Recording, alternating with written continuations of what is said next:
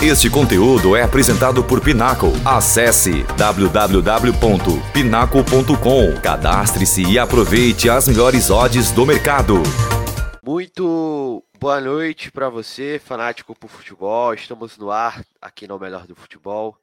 Neste sábado, dia 17 de dezembro, véspera da grande final da Copa do Mundo, a gente chega com nossos fanáticos por Copa para analisar destacar essa grande final amanhã, duas seleções que vão buscar o tricampeonato. De um lado, a Argentina do Lionel Messi, do outro, a França do Kylian Mbappé.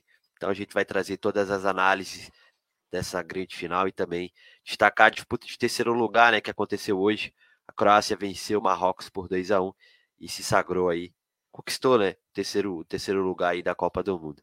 Sempre lembrando, né, que esse Fanáticos por Copa é apresentado pela Pinnacle, que é a casa de apostas oficial da O Melhor do Futebol, né? A Pinnacle, que é a casa de apostas mais inteligente do mundo, e ela é a nossa grande parceira, né? Para você que ainda não apostou aí na final da Copa do Mundo, ainda dá tempo, né? É, o jogo é amanhã ao meio-dia, então vai lá, faz a sua aposta lá na Pinnacle na final. As odds estão bem equilibradas para você ver o equilíbrio dessa final da Copa. Dá tempo da gente até trazer antes de começar o nosso programa. É, a gente vai ilustrar, falar um pouco mais sobre isso. Mas para você ter ideia, como está equilibrada essa final da Copa do Mundo, lá na Pinnacle, para você apostar é, nesse a Argentina e França, a gente tem a vitória da Argentina pagando 2,78 e a França 2,86. Então ali equilibradas as duas seleções, mas as, a casa de apostas dá um favoritismo para a Argentina. Leve favoritismo para a Argentina, mas ali muito parelho, isso é muito incomum no futebol, esse, essas odds bem parelhas, essas cotações, e a gente vê isso nessa grande final da Copa do Mundo que acontece amanhã. Então vai lá, faz a sua aposta na Pinaco na grande final para você faturar amanhã nesse jogão lá na Pinnacle, que é a casa de apostas oficial aqui da O Melhor do Futebol. QR, você que está nos acompanhando ao vivo, o QR Code está aí na tela, né? Opa, do lado de lá. QR Code para você fazer o seu cadastro, aponta a câmera, faz o seu cadastro e aposta lá na Pinnacle. Muito bem, a gente vai falar sobre essa final, falar sobre o jogo da Cross, mas primeiro a gente vai dar uma boa noite do nosso comentarista, o Caio Couto. Caio, muito boa noite para você. Boa noite, Nelson.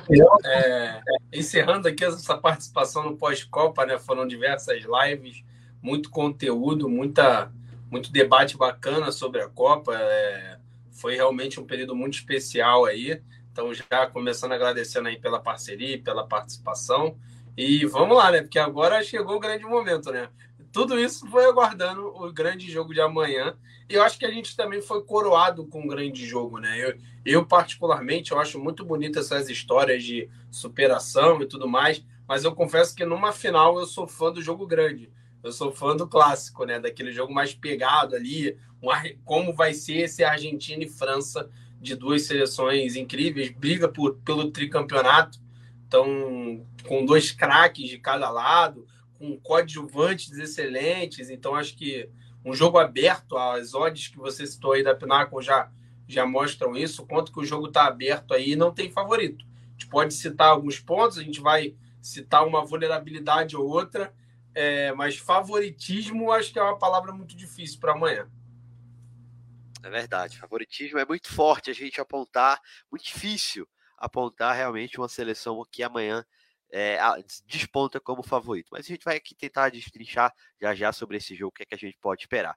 Mas primeiro a gente vai falar da disputa de terceiro lugar, Caio. A gente teve esse Croácia e Marrocos hoje, todo mundo na expectativa para esta partida, porque de fato um jogo de terceiro lugar, né? Geralmente, terceiro, disputa de terceiro lugar, a gente tem um jogo bem oxo, né? Porque tá todo mundo ali de ressaca, sem dar muita bola, mas a, as entrevistas pré-jogo, inclusive, das duas seleções, demonstravam que as equipes, as duas equipes estavam, iriam buscar esse terceiro lugar e, e enxergavam isso de forma é, não positiva, é claro, todo mundo tem a decepção de tá, não ter ido para a final, mas que valia muito disputa terceiro lugar valia muito, tanto para Marrocos como para a Croácia. E isso ficou muito claro quando a bola rolou. A gente teve ali, Caio, os primeiros 10 minutos de jogo, dois gols, né? muito, muito rápido. O Guivardio abre o placar para a Croácia, depois de forma muito imediata. Acho que no ataque seguinte já Marrocos consegue empate. E o jogo realmente muito movimentado. Primeiro tempo muito bom lá e cá. É, quem estava acompanhando não se decepcionou, porque realmente foi puro entretenimento, principalmente aquele primeiro tempo, né, Caio? E no finalzinho, o City, que é um grande jogador, né? É, fez um golaço, né? Eu, eu, eu, não sei se você estava acompanhando, Caio, mas eu particularmente achei muito. Eu achei o som muito bonito. Quando ele chuta, a bola pega ali na trave, faz aquele barulhinho que dá para acompanhar, que estava vendo pela TV, acompanhou que a bola realmente pega ali na trave, né, e entra, enfim, um lance muito bonito dele. Jogador que, para mim, ganhou muito destaque nessa Copa do Mundo, mas quem já acompanha a Liga dos Campeões, inclusive aquele jogo ali entre Chelsea e Dinamo Zagreb, que ele foi muito bem no jogo, ele é um dos destaques ali da equipe do Dinamo Zagreb, né? É, e o jogador muito bom. O que, é que você achou dessa disputa terceiro lugar, o Caio? É, a gente teve principalmente o primeiro tempo muito bom, né? É, por terceiro lugar tem de ser sempre muito aberto, porque não tem muito o que perder, né? Exatamente, exatamente. Eu percebi também aquele momento do, do, do, barulhinho da trave, né? Realmente é bem bonito quando você. Quando o gol sai, foi um golaço, né? Um dos gols mais bonitos da Copa ali. Bateu com precisão o City, que você falou muito bem, né? Quem acompanhou a Champions, ele já vinha se destacando, faz uma grande Copa, ele é um jogador que geralmente aquele jogador que talvez a gente chama aqui que é o da confusão, né? Aquele cara que entra para dar um, uma desarrumada no jogo, um ponta muito rápido. Então ele já vinha tendo um destaque no Dinamo e faz uma grande Copa. Quem sabe até abrindo portas aí. Ele já não é um jogador tão jovem, se eu não me engano, ele já tem seus 27, 28 anos, mas ele, quem sabe, não abre aí novos mercados para ele. A gente sabe quanto a Copa tem esse, esse, esse, esse upgrade né, na carreira de muitos jogadores quanto pode ser importante, como no outro lado também de Marrocos, diversos jogadores aí que fizeram uma grande Copa que podem ter se mostrado num cenário aí maior numa, nas competições europeias. Então, sobre o que você falou, é, é, é muito legal, né, o terceiro lugar, porque Entretenimento geralmente tem. Eu tava até vendo, né? A média de gols de terceiro lugar é acima de três gols por jogo. Então, assim, você sabe que emoção vai ter, né? Inclusive, a gente tomou três em 2014, né? Não é, não é muito legal lembrar, mas. É... E geralmente são jogos ali que ah, muita gente acaba deixando passar. Ah, muita gente não lembra, né? Na realidade, nem quem jogou, como que foi. Mas esse eu acho que ele tinha um ponto especial, que foi justamente o que você citou da importância do jogo para as duas seleções. As duas seleções valorizando um terceiro lugar. Geralmente, quando a gente vê, como foi na última Copa, a Inglaterra chegando numa disputa de terceiro. Então, geralmente, a gente acaba tendo nesse contexto seleções que acabam não valorizando muito esse momento, né? E hoje foi o contrário. A gente tinha duas seleções que iriam valorizar. Valor, valor, eita, aqui estavam valorizando a competição, estavam valorizando essa medalha de terceiro lugar. E justamente a gente teve esse jogo muito legal, com um jogo muito agitado logo no início, mudanças na escalação, aí deu para perceber que alguns jogadores já estavam jogando. O Brozovic, no jogo, no jogo passado, a derrota para a Argentina, a gente já via que ele saiu sentindo ali um pouco de dor, é, saiu botando a mão na coxa, o médico perguntando se tinha um problema. A gente também teve outras alterações, o próprio Lovren também ficou de fora. É, então, as duas equipes com algumas alterações, mas um jogo muito legal, um jogo muito disputado, em que acabou pesando talvez um pouco da experiência da seleção croata, principalmente pelo segundo tempo. Né? O primeiro tempo foi muito legal, como você citou, foi mais animado, mais disputado, um jogo mais aberto. Já no segundo tempo, a Croácia consegue colocar naquele contexto de jogo, que eu acho que é o grande mérito dessa seleção nas duas últimas Copas, que é a facilidade que ela tem de tirar o ritmo do jogo, de deixar o ritmo de, do jeito que ela quer, de tirar a bola do adversário e controlar a posse. Então, é uma Croácia, e isso muito pelo seu trio de meio de campo, que hoje teve uma partidaça do Kovacic. Eu acho, sinceramente, que eu, eu confesso que eu montei a minha seleção antes da final. O Kovacic não entrou, mas eu fiz uma menção honrosa a ele, porque ele fez uma Copa realmente muito boa, muito boa. Foi um dos grandes destaques dessa Copa. O Orsic, como você citou, foi bem no jogo hoje. O Kramaric, papel muito importante, né? Ele hoje jogou como esse segundo atacante, saindo, criando o tempo todo, gerando jogo. E o Guarvadiol, que esse sim está na minha seleção da Copa, esse fez uma Copa fantástica. Você citou sobre o primeiro gol. O gol do. O gol foi lindo o gol, né? Da, o gol da Croácia, aquela jogada ensaiada, né? A jogada funcionou muito bem, ele acabou concluindo de cabeça. Então foi uma grande partida do lado de Marrocos fica a, a, a graça que é né, dessa seleção surpresa. A gente é uma característico da Copa do Mundo, sempre nos oferecendo uma seleção ali que nos surpreende. A Croácia, mais uma vez, acho que por mais que a gente já esperasse alguma coisa da Croácia, chegar de novo numa semifinal, conquistar um terceiro lugar, é histórico. E esse Marrocos também, que foi a grande sensação dessa Copa, também hoje com muitos desfalques, acho que isso pesou. Acho que sentiu a falta de alguns jogadores. O Sainz, o zagueiro, já estava fora. O Onalri, que é o grande destaque desse meio-campo lá do Anrabat, também começou no banco de reservas. É, então acabou que a, a, equipe, na minha visão, acabou sentindo ali a falta de alguns jogadores a, e isso acabou pesando principalmente ali no, durante o jogo. E, acabou, e como você citou, né? E acaba já pesando a volta para os seus clubes e tudo mais. O jogador, então, na minha visão, hoje entrou quem estava 100%. Mas foi um jogo bem animado, foi um jogo bem legal.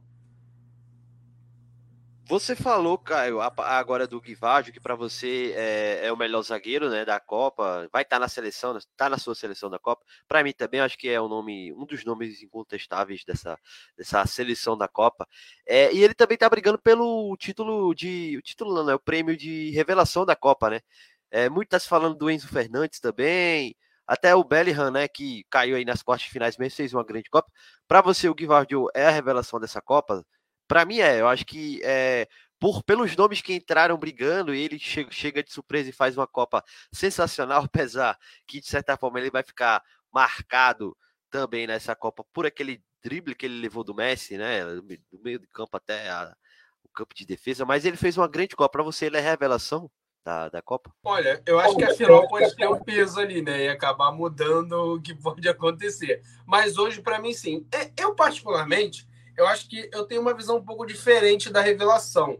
Eu acho que no meu, no que eu gosto, né, de realmente uma revelação, um cara que se mostrou para o futebol no geral, eu acho que o próprio Onalri do de Marrocos teria grande chance, porque era um cara que jogava num contexto completamente diferente, longe das principais ligas, pouco conhecido, um valor de mercado baixíssimo. Então, é um cara que realmente se mostra para o futebol. Mas a gente sabe que não, não é assim que a FIFA leva. Ela já leva mais no contexto dos mais jovens, de que realmente dão um passo a mais na carreira. Então, somando esses dois, eu acho que o Guivardiol, a gente que cobre Champions League, campeonato alemão aqui na MF, a gente já conhece ele, já sabe do potencial que ele tem, mas realmente a Copa que ele fez para estar tá como dupla de zaga numa seleção que eu tenho quase certeza que vai estar na da FIFA pelo nível de bola que ele jogou e 20 anos só, né? Muito jovem.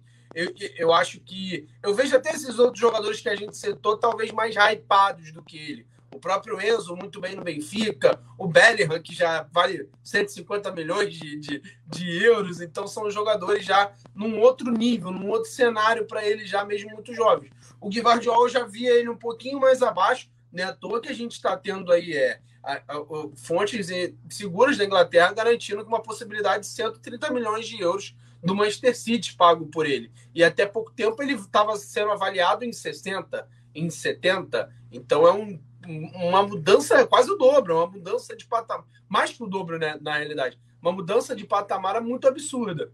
O Leipzig agradece, né? Exatamente.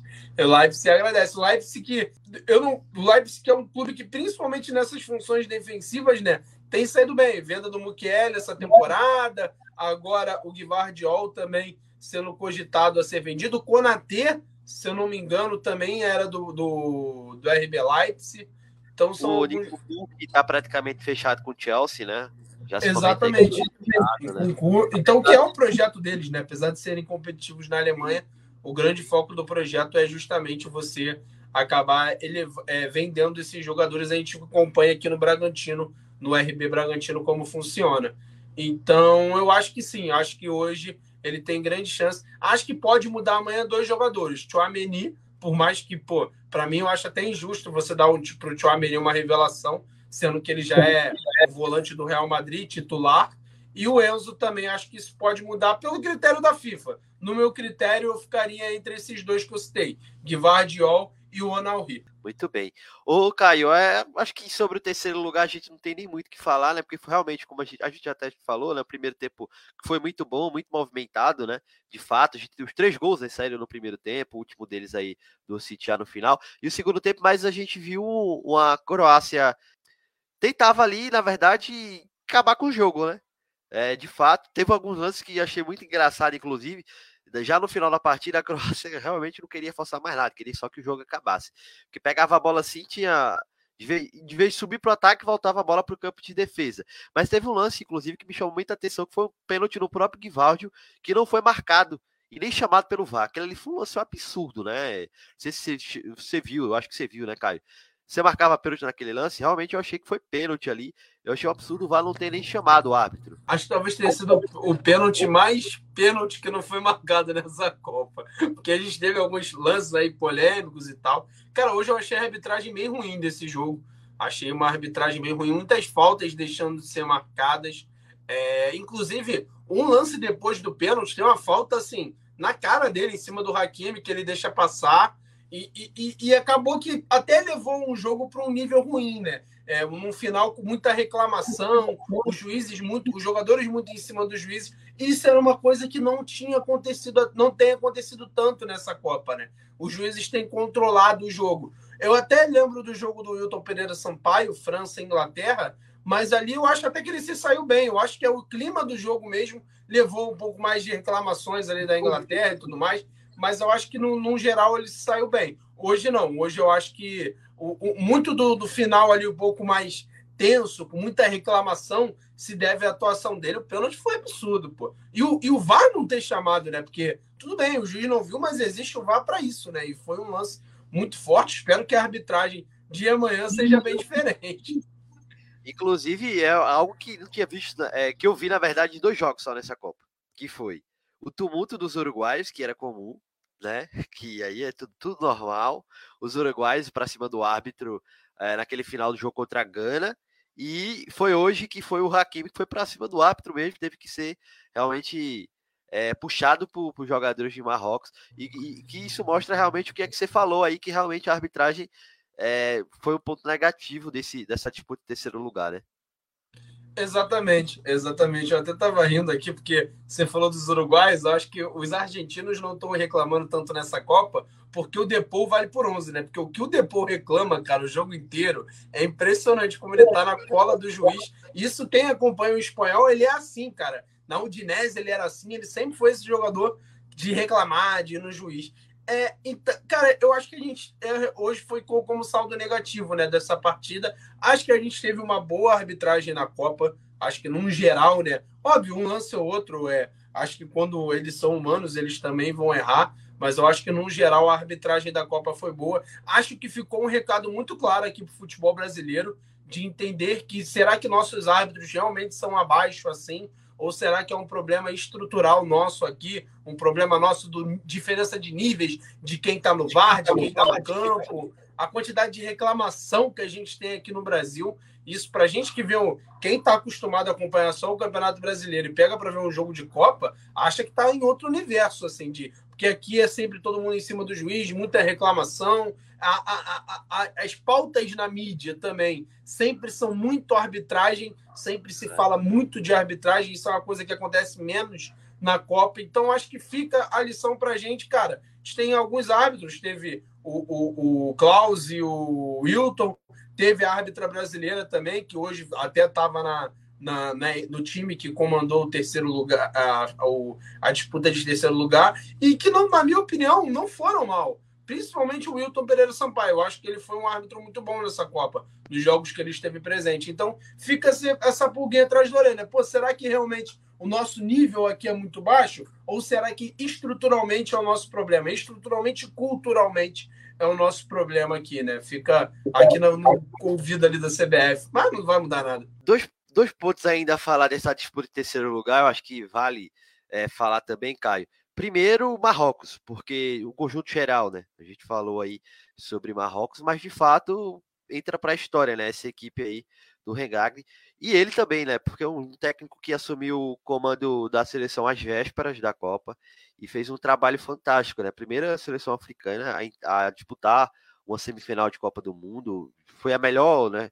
Melhor, independente de ter ficado em terceiro ou quarto, já foi o melhor resultado de uma seleção africana em Copa. E, enfim, é, Marrocos foi de fato, acho que isso é unânime, né, Caio? Foi a grande surpresa dessa Copa do Mundo, né? Foi, foi a grande surpresa. Eu lembro no nosso início aqui, inclusive no, na, no meus guias de estudo da Copa, que eu destacava muito essa qualidade individual de Marrocos, que tinha potencial para ser uma seleção para dar trabalho. Mas ninguém imaginava é, uma eliminação num grupo que foi uma eliminação da Espanha, uma eliminação de Portugal. Então, assim, o que ela fez foi muito além do que a gente já esperava dessa seleção. E, e eu acho que, que tira também é, essa questão das verdades absolutas que a Copa cria em 4 e 4 anos. Né? A gente teve duelos na Copa com, com quatro treinadores com características completamente diferentes. Né? Então, a gente tem o treinador da Croácia, que foi um treinador que, assum, que era interino na última Copa e acabou ficando e fez o ciclo e, e fez história. A gente tem o treinador da, de Marrocos que assumiu em setembro, então não teve tempo para trabalhar, não teve tempo para implementar muito de ideia o que ele pensava. A gente tem o Deschamps, que é o treinador mais longevo nesse período, ano, desde 2014, se eu não me engano, ele está na seleção da, desde a, não estou dizendo do ano de 14, eu não sei o ano exato que ele entrou, mas na Copa de 14 ele já era o treinador, então a gente está falando de duas Copas atrás. E a gente tem o Scaloni, que por mais que tenha feito o ciclo, é um treinador, primeiro trabalho dele profissional. Ninguém conhecia o Scaloni. Então, assim, a gente fica às vezes muito preocupado no ah, tem que ser um treinador. Ah, não pode ser um brasileiro porque o brasileiro não tem experiência. Ou não tem, tem que ser um estrangeiro porque o estrangeiro não sei. Cara, não existe receita de bolo para você ganhar a Copa. Então pode ser que um, um brasileiro. Voltou? É, voltou, vamos lá. É, então, assim, não existe uma receita de bolo para você ganhar a Copa do Mundo, para você disputar. Então, pode ser que, cara, a gente contrate o Ancelotti e o Ancelotti saia na fase do grupo e com o Fernando Diniz a gente seja campeão, ou vice-versa. Não tem muito essa receita de ah, tem que ser um cara que vivenciou multicampeão, ou tem que ser um cara que não tem ideia, tem que ser jogador. Um cara que nunca trabalhou de treinador. Cara, não existe isso. Então, a, a, a Copa é muito. É, é, é, é um Senão todo ano era o mesmo time a ganhar a Copa, né? Eu acho que você tem que entender de trabalhos. A gente até falando, puxando rapidamente para a seleção brasileira, já que você tocou nesse ponto de treinador, é você entender o que você fez de errado e o que você fez certo no ciclo. O que, que te ajudou e o que, que te prejudicou. E a partir daí tu escolheu um treinador. Que aí é o sucesso de Marrocos. Marrocos escolheu um treinador em setembro, entendeu em setembro que um problema com seu craque, para quem não sabe, existia um sério problema entre o Ziyech e o treinador antigo de Marrocos. Ziyech não era convocado, Ziyech não fez parte dessa seleção nessa reta final e preferiram trocar, uma mudança de ambiente. E deu super certo. O resultado a gente está vendo dentro de campo. Ele, o treinador conseguiu implementar suas ideias, o time funcionou, o Ziyech foi um dos melhores jogadores dessa Copa e então assim, não existe uma receita. E graças a isso o Marrocos fez uma Copa surpreendente e chegou até uma disputa de terceiro lugar. É, a gente tem de novo o melhor resultado de uma seleção africana e o melhor resultado de uma seleção árabe, né? Na história. Nenhuma seleção árabe fez o que Marrocos conseguiu. É, fica aí todo o nosso aplauso né, e toda a reverência aí ao trabalho de Marrocos nessa Copa do Mundo, quarto colocado. Uma quarta, uma quarta colocação muito merecida e histórica também aí para os marroquinos. E para finalizar sobre esse terceiro lugar, eu acho que não tem como não falar dele, né? O Modric, né? Mais uma vez aí, que fiquei muito feliz pelo terceiro lugar, porque é realmente um jogador que merece. Possivelmente deve ter sido, ele não, não, anunciou oficialmente, então a gente não pode dizer que é a última Copa dele, mas tudo indica que tenha sido a última Copa dele, e ele fecha esse ciclo com o terceiro lugar de Copa. É um jogador com mais de 160 jogos aí pela seleção. Ele já disse que joga pelo menos a Nations League, isso ele confirmou, né? A fase final, né? Que a Croácia se classificou, assim como a Itália, a Espanha e a Holanda. Então vai ter aquela aquelas semifinais da, da Nations League. E aí, lógico, ele vai, joga, vai jogar, lógico, para buscar esse título que não tem ainda, apesar de ter conquistado resultados históricos com a camisa da Croácia. É um jogador que merece toda reverência e que é, os olhares também estiveram sobre ele hoje, né? Todo mundo, após a partida, citando muito esse feito que ele conseguiu e fazendo reverência também ao jogador que ele é, né, Caio? Exatamente. Eu sou muito suspeito, eu sou muito suspeito para falar do Modric. Primeiro que você já sabe, eu torço pro Real Madrid, então assim, tem um peso muito grande ao falar do Luca Modric. Para mim, já disse algumas vezes, é o maior meia que eu vi jogar. Respeito muitos outros. Acho que isso é muito pessoal também. Acho que, que essa questão de opinar de quem é o melhor, de quem é o maior, acho que é uma questão muito pessoal. E o Modric, para mim, é o maior, melhor que eu vi meio-campo, porque o cara com cinco Champions League, né? Ter segundo lugar de uma Copa do Mundo, terceiro lugar de uma Copa do Mundo, e eu acho que as pessoas vão reverenciar muito mais. Essa Copa talvez tenha servido um pouco para isso. Eu vi muita gente reverenciando mais como ele merece, né? O Modric, até um certo momento, ele tinha ficado marcado na carreira por conta de uma bola de ouro, que talvez sim não, não fosse o principal candidato a ganhar, mas também ele estaria ali pelo menos entre os três pelo, pelo ano que ele é, fez. Tem muita gente que é, é, pontuou aquela bola de ouro dele como injusta. Injusta não foi, porque ele jogou muita bola. Talvez ele não tenha sido o melhor jogador da temporada, isso é verdade, mas injusta não foi porque ele jogou muita bola, né? É Exatamente. Fato, né?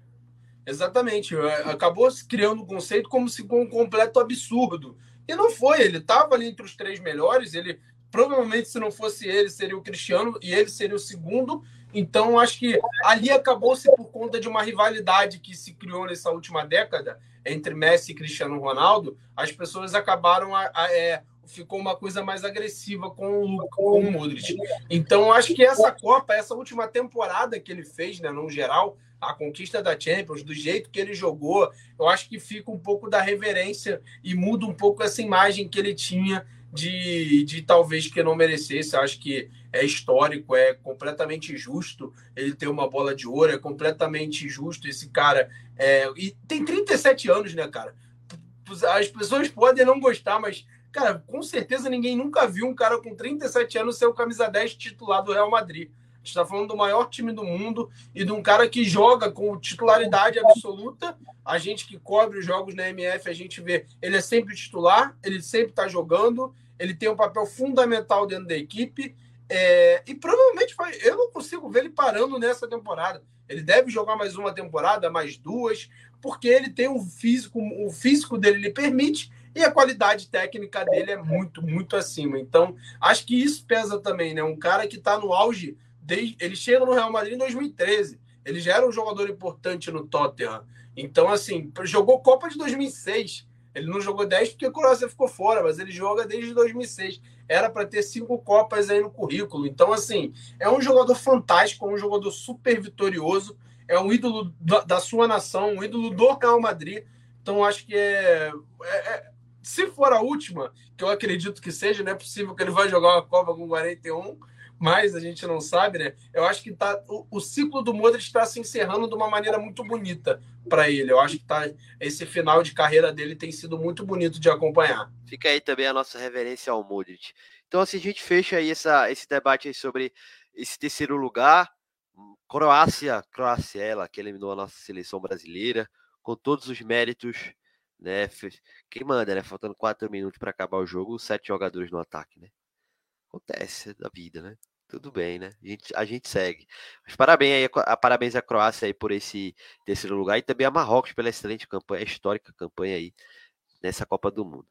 Agora a gente fala da final, né? Vamos falar da final da Copa do Mundo, uma final que uma, a única certeza que a gente tem, o Caio, é que uma seleção será tricampeã. Isso aí a gente tem essa certeza, né? Porque apontar favoritismo nessa final é muito difícil. Daqui a pouco, Caio, é pra gente Acho que é, é, eu acho muito legal fazer essa, essas análises é, do um a um. A gente vai fazer isso, tá? Eu e você aqui, a gente avaliar aí um a um de, de França e, e Argentina para saber quem que levaria melhor, teoricamente, né? Porque na prática ninguém sabe como é que vai ser amanhã. Mas nome a nome é legal fazer essa comparação. Mas, Caio, é, a gente tem muito ponto para falar dessa final, mas eu queria começar a falar sobre os dois destaques individuais né, de cada uma das seleções. Os dois jogadores que são realmente cotados, inclusive, para o melhor da Copa. Muita gente já consegue cravar o Messi como melhor da Copa, e muita gente prefere esperar o resultado da o, o jogo, a final, porque acha que isso pode ser determinante, né? Vai que o Mbappé é o nome da, da final e aí pode levar. Eu acho que vai depender muito disso, inclusive, eu não sei o que, é que você acha, mas título de individuais a partes, Como é que você acredita que Messi e Mbappé podem fazer a diferença amanhã para os seus lados, né? É, são os dois é, jogadores com capacidade para decidir o confronto de amanhã, assim. Não é à toa que a gente hoje, a gente estava comentando aqui no nosso pré sobre escalação, existe uma preocupação dos dois lados sobre escalação justamente por conta desses dois atletas, por conta desses dois jogadores que são importantíssimos para suas equipes, que fazem Copas absurdas. Eu, particularmente, não decidi ainda o meu melhor jogador da Copa. Eu acho que os dois hoje, com o Griezmann correndo por fora, eu não apagaria o Griezmann dessa escolha de melhor da Copa. Acho que se ele fizer uma partida de alto nível, de, de decisão em resultado, de gols amanhã, ele também tem chance, porque ele joga uma Copa muito absurda também. Acho que está entre Mbappé, mas acho que a briga ali é entre Mbappé e Messi. O Griezmann corre mais por fora. Então, e são dois jogadores que é o que a gente tem visto. Quando a dificuldade, dois times moldados para os seus craques. A França ela ela procura, ela automática procurar o Mbappé pelo lado esquerdo, é a, a, válvula de escape, é o cara decisivo, é o cara que aparece nos momentos que essa equipe precisa, e a Argentina também. Quando eu digo moldados, não quer dizer que joguem em função desses dois jogadores apenas, mas eles são as referências. Para o time funcionar, a bola tem que chegar a esses dois, eles têm que ser participativos do jogo. O Messi a gente viu, e, e acho que até o peso, porque muita gente vem dizendo que ele já é o melhor da Copa, o quanto que nas adversidades ele apareceu. No jogo lá contra o México, que ele acha aquele gol um jogo muito difícil, um jogo muito nervoso, que ele consegue fazer. O próprio jogo contra a Croácia também ele, ele foi importante na partida, apesar de, como eu citei, ter coadjuvantes excelentes, o Enzo e o Julia fazendo grandes jogos. E assim como o lado do Mbappé, que contra a Austrália foi muito bem na estreia, o jogo contra a Polônia ele foi muito bem, o próprio jogo contra a Inglaterra, o gol não foi dele, mas a origem da jogada do gol é dele. Então é isso. Eles são jogadores que a bola precisam passar por ele. Eles são participativos. E, e a, de um lado você tem eu preciso deixar esse meu atleta o mais confortável possível para ele poder decidir o jogo. E do outro, você tem como eu marco esses caras, né? O que, que eu tenho que fazer para controlar? Tá mudo, tá mudo, tá mudo. Opa, agora sim. É, eu acho que um ponto muito importante também, que a gente pode até é, analisar, é a importância de cada um, né? Do Messi para a Argentina, eu ia falar Barcelona, ó, e do Mbappé para a equipe da França. Porque a impressão que me passa é que a, a, a França tende a ter mais instrumentos para lidar com uma. Caso o Mbappé não esteja amanhã numa noite inspirada, a noite lá no Catar, né?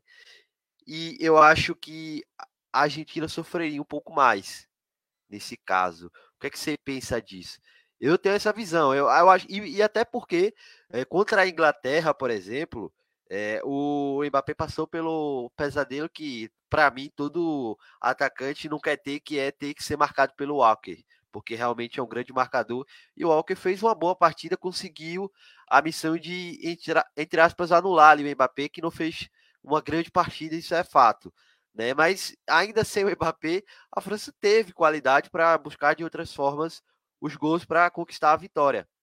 E eu não sei se a Argentina tem esse mesmo poder. É verdade que teve, teve momentos que com a partida, eu acho que aquela partida contra a Polônia é um grande, um grande exemplo, que o Messi não, para mim não foi bem naquele jogo contra, contra a Polônia. Perdeu o pênalti, e se você for buscar o recorte daquele jogo, a gente não vê uma participação decisiva do Messi nos gols da, da Argentina, né?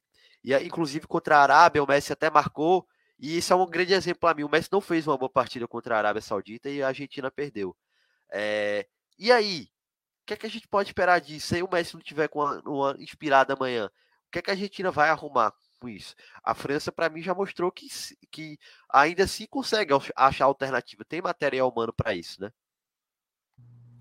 É, a gente tem dos dois lados. É, eu acho que esse ponto, ofensivamente, eu acho que, como você citou, a Argentina tem recursos importantes. A gente viu agora no jogo passado, contra a Croácia, Julian e Enzo sendo decisivos, principalmente o Julian, conseguindo fazer os dois gols. Ele sofre o pênalti né, no primeiro, faz o segundo gol, o Enzo dando assistência, é, o Depou ali sempre nesse controle do meio-campo, um jogador muito importante. Eu acho que o grande peso, peso nisso é a exigência defensiva das duas equipes. Eu acho que quando você olha para a defesa da França, você sente um pouco mais de confiança. Você sente um pouco mais de. Cara, por exemplo, a gente estava falando sobre o Messi. No setor do Messi, você tem o Chouameni. No setor do Messi, você tem um Rabiot que faz uma grande Copa. Na Argentina, você ainda não teve um Otamendi, por exemplo, enfrentando um centroavante de alto nível durante a Copa. Porque os jogos que a Argentina teve não entregaram esse centroavante. Até teve o Agora sim, até teve o Lewandowski, mas o coletivo não funciona, não adianta, né? Exatamente. O Lewandowski, você enfrentou o Lewandowski, o Lewandowski a 50 metros do teu gol, onde você pressionava, sabia, ele não tem arranque, não é característico dele, então você pressionava, fazia uma falta para o jogo, pressionava, fazia uma falta para o jogo. Então foi um jogo diferente. Agora, com o Giroud amanhã, que é um grande centroavante, que vive um grande momento, como que essa defesa da Argentina vai se comportar contra um cara desse tamanho? Nem gosto de colocar aquele jogo contra a Holanda, porque ali eu acho que tem um aspecto emocional também. Mas foi uma dificuldade quando botou dois centroavantes fortes no jogo aéreo. A Argentina teve dificuldade ali para ganhar esse tipo de jogo. Eu acho que a, a Holanda, a, a, desculpa, a França, ela passou por mais dificuldades nessa Copa, principalmente no mata-mata. Você pega uma Inglaterra, como você citou, que o Walker tá marcando o Mbappé. Cara, o Mbappé ele vai ganhar uma ou outra, como ele ganhou no lance do gol. Ele consegue sair dele do Henderson, a jogada da sequência sai o gol. Mas você sabe também que a maioria das chances o Walker vai sair também. Você vai ter menos oportunidades de ganhar o lance. Então a Inglaterra passou por esse desafio. O jogo contra Marrocos também foi um jogo muito difícil, onde a gente viu o Mbappé naquela situação, o Mbappé tendo que voltar para marcar, uma coisa que não, ele não faz não é do perfil do Mbappé. Ele percebeu, minha seleção está em apuros, eu preciso voltar. Até repercutiu o lance do Griezmann, falando com o Deschamps, aquele lado tá errado, precisa ser corrigido. Não é ali, é dali que ele tira o Giroud, coloca o, o, Thuram para ocupar aquele espaço, ajudar na marcação do Hakimi e solta um pouco mais o Mbappé. A partir dali, a França consegue equilibrar o jogo novamente. Então, assim, é uma França que eu vejo. A Argentina teve muita dificuldade na fase de grupo, mas no mata-mata eu acho que os desafios dessa seleção da França foram maiores. Só que aí você tem o, o outro ponto, porque a França teve mais dificuldade e a Argentina conseguiu ganhar com soberania, principalmente contra a Croácia. Então chega num momento confiança muito alto. E isso é determinante também. Então, o, o time está muito confiante. É o melhor momento da Argentina na Copa. O time chega bem. Depois de vencer nos pênaltis da Holanda, você vence a Croácia do jeito que venceu, que eliminou a seleção brasileira. Você tem um Messi decisivo. Então, assim, cara, a confiança tá lá em cima. O jogo tá. O, o estilo de jogo tá funcionando. As trocas que o Scaloni fez estão funcionando. Então você tem esses aspectos, assim. Veja a seleção da França, como você citou, um pouco mais forte individualmente. Um pouco, acho que isso vai pesar até quando a gente fizer o 11 contra 11 acho que isso vai pesar um pouco para a França. E, e, talvez tenha passado por desafios mais difíceis nessa Copa. Mas uma Argentina no auge de confiança que pode ser determinante no jogo. E vamos ver como vai corresponder contra uma França, né? É, é aí o peso, né? Você pegou uma Inglaterra, que era uma das favoritas, e você venceu. Então, isso te dá casca, né? Eu, eu, eu particularmente, levo muito isso em consideração. Ah, tudo bem, mas a, a Argentina ganhou da Holanda, mas não fez um bom. É, apesar de ter feito um bom jogo por 75 minutos, se descontrolou em 15 tomou dois gols. Então, assim, ficou um recado ruim. Então, assim, eu acho que são detalhes, que eu, é o que eu te falei, é um jogo muito no detalhe. São detalhes que a gente observa que diferenciam ali uma da seleção da outra. Muito bem. Vamos logo então aqui para o nosso 11 contra 11, né? para a gente trazer aqui, vou colocar aqui o slide na tela, porque fica mais fácil para a minha dúvida é só a formação desse 11 contra 11 aí, como é que vai ser? É, aí vai, aí vai ficar complicado. Aí esse é o grande ponto. Deixa eu colocar aqui a provável escalação. A gente vai de acordo com o que está provável aí de escalação para amanhã, de acordo com o a gente vai seguir aqui o aplicativo SofaScore, tá? Vou colocar então aqui na tela. É... Pronto, tá na tela. Deixa eu só ajustar aqui para o pessoal que está nos acompanhando aqui pela, pelas redes sociais, né? Não ficar aí cobrindo todo o material, né? Só um momento. Deixa eu tirar aqui. Pronto, agora sim. Agora ficou mais fácil. Deixa eu só tirar daqui da tela também. Vamos lá, vamos traçar aqui esse 11 contra 11. A gente começa no gol, né? É... O Emiliano Martinez contra o Lorri. Para mim, é o Martinez. É Martinez, não, perdão, é o Lorri. Para você, quem é, quem é o melhor goleiro, Caio? Olha, é difícil. Acho que os, os dois ali a gente poderia colocar. Confesso que eu, tô, eu, eu, vou com você, mas porque tu votou? Acho que se tu tivesse votado no Martinez, eu tinha ido com você. Porque, assim, é difícil, cara, porque o Martinez é um. Eu, eu vou com eu vou com o Martinez, que eu acho que o Martinez ele tem um aspecto. E a gente chega num consenso aí. Eu, eu acho que o Martinez ele tem um aspecto que me agrada, que é o psicológico. Ele é um cara que ele tem essa característica de tirar o jogador do sério, de ser um jogador argentino, característica argentina do nosso querido Martinez. Eu acho que isso é determinante numa disputa de pênalti, numa batida de pênalti, num, num, numa dificuldade ali do confronto. Eu acho que ele é um cara muito forte psicologicamente. Mas, cara, é, como eu te falei, eu tô na dúvida aqui ainda também. É, eu, eu tô com você nessa. Eu acho que é, pensando desse lado, até de como é que ele entra na cabeça do, dos adversários psicologicamente, é, isso tem um peso enorme. E, e, eu acho que, assim, no disputa de pênalti, ele tem tudo para ser um herói, por exemplo. É, eu vejo cara... isso também. Uma possibilidade de pênalti ali, eu acho que poderia ficar uma situação ruim para a França. Eu acho que o Martinez é um cara que é, é, é, é, característico dele. Ele é esse cara, ele é pegador de pênalti. É, agora sim, eu acho que dentro do jogo a, a, o Lohri pesa mais. É, porque a atuação do Lohri contra a Inglaterra, para mim, foi uma coisa sensacional. É, eu acho que até o ponto que eu vou que eu vou com você no Loris, eu acho o Loris mais goleiro, sendo bem sincero. Acho que debaixo das traves ali o Loris é mais goleiro que o Martins. Eu vou de Loris também. É, apesar, mas fica essa ressalva da gente aqui que Acho que numa final, acho que o Marquinhos pode pesar, inclusive, essa questão do, do, nas penalidades, mas eu acho que é uma disputa bem equilibrada. Mas a gente fica por Lohri pela questão técnica, né?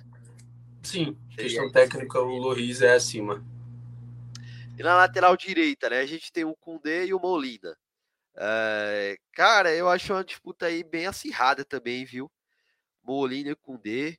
Mas eu quero escutar você primeiro nessa, viu? Eu tô aqui, tô na dúvida ainda. Assim, eu acho, sendo bem sincero, eu acho que o Molina talvez faça uma Copa um pouco melhor.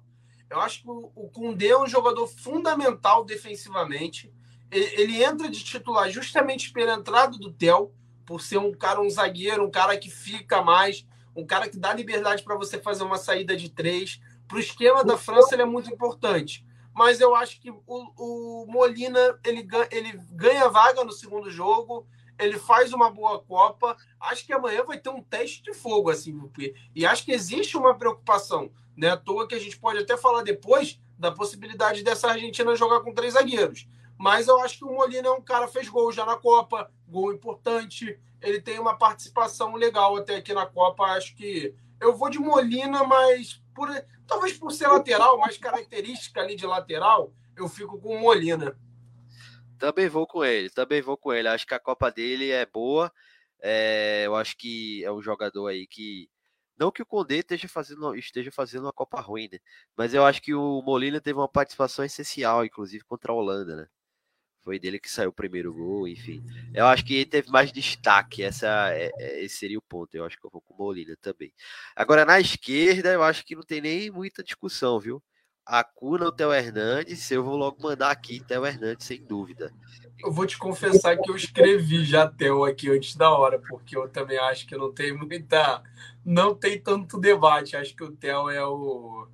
É o melhor lateral para mim da Copa, tá na minha seleção da Copa. Isso também. E é legal a história do Theo, né? Porque ele, teoricamente, seria o reserva, né? Ele era o reserva do Lucas Hernandes, que é o seu irmão, né? Jogador aí do Bayern de Munique, mas o, o, o Lucas ele se machucou, acho que logo com 10 minutos ali no primeiro tempo, no primeiro jogo contra a Austrália, né? No lance que originou o gol da, da Austrália, né? E aí o Theo entra e não saiu mais, né? O, o Caio, uma Copa dele sem tirar nem pôr. Eu, particularmente, já achava estranho pela, pela temporada, não só a temporada passada, como essa, que o Theo faz com o Milan, ele ser reserva da seleção francesa. Mas aí entrou e deu conta do recado, né? É, eu acho que o Lucas, o Lucas ele é um jogador que eu, eu acho que pesa um pouco a confiança do Deschamps.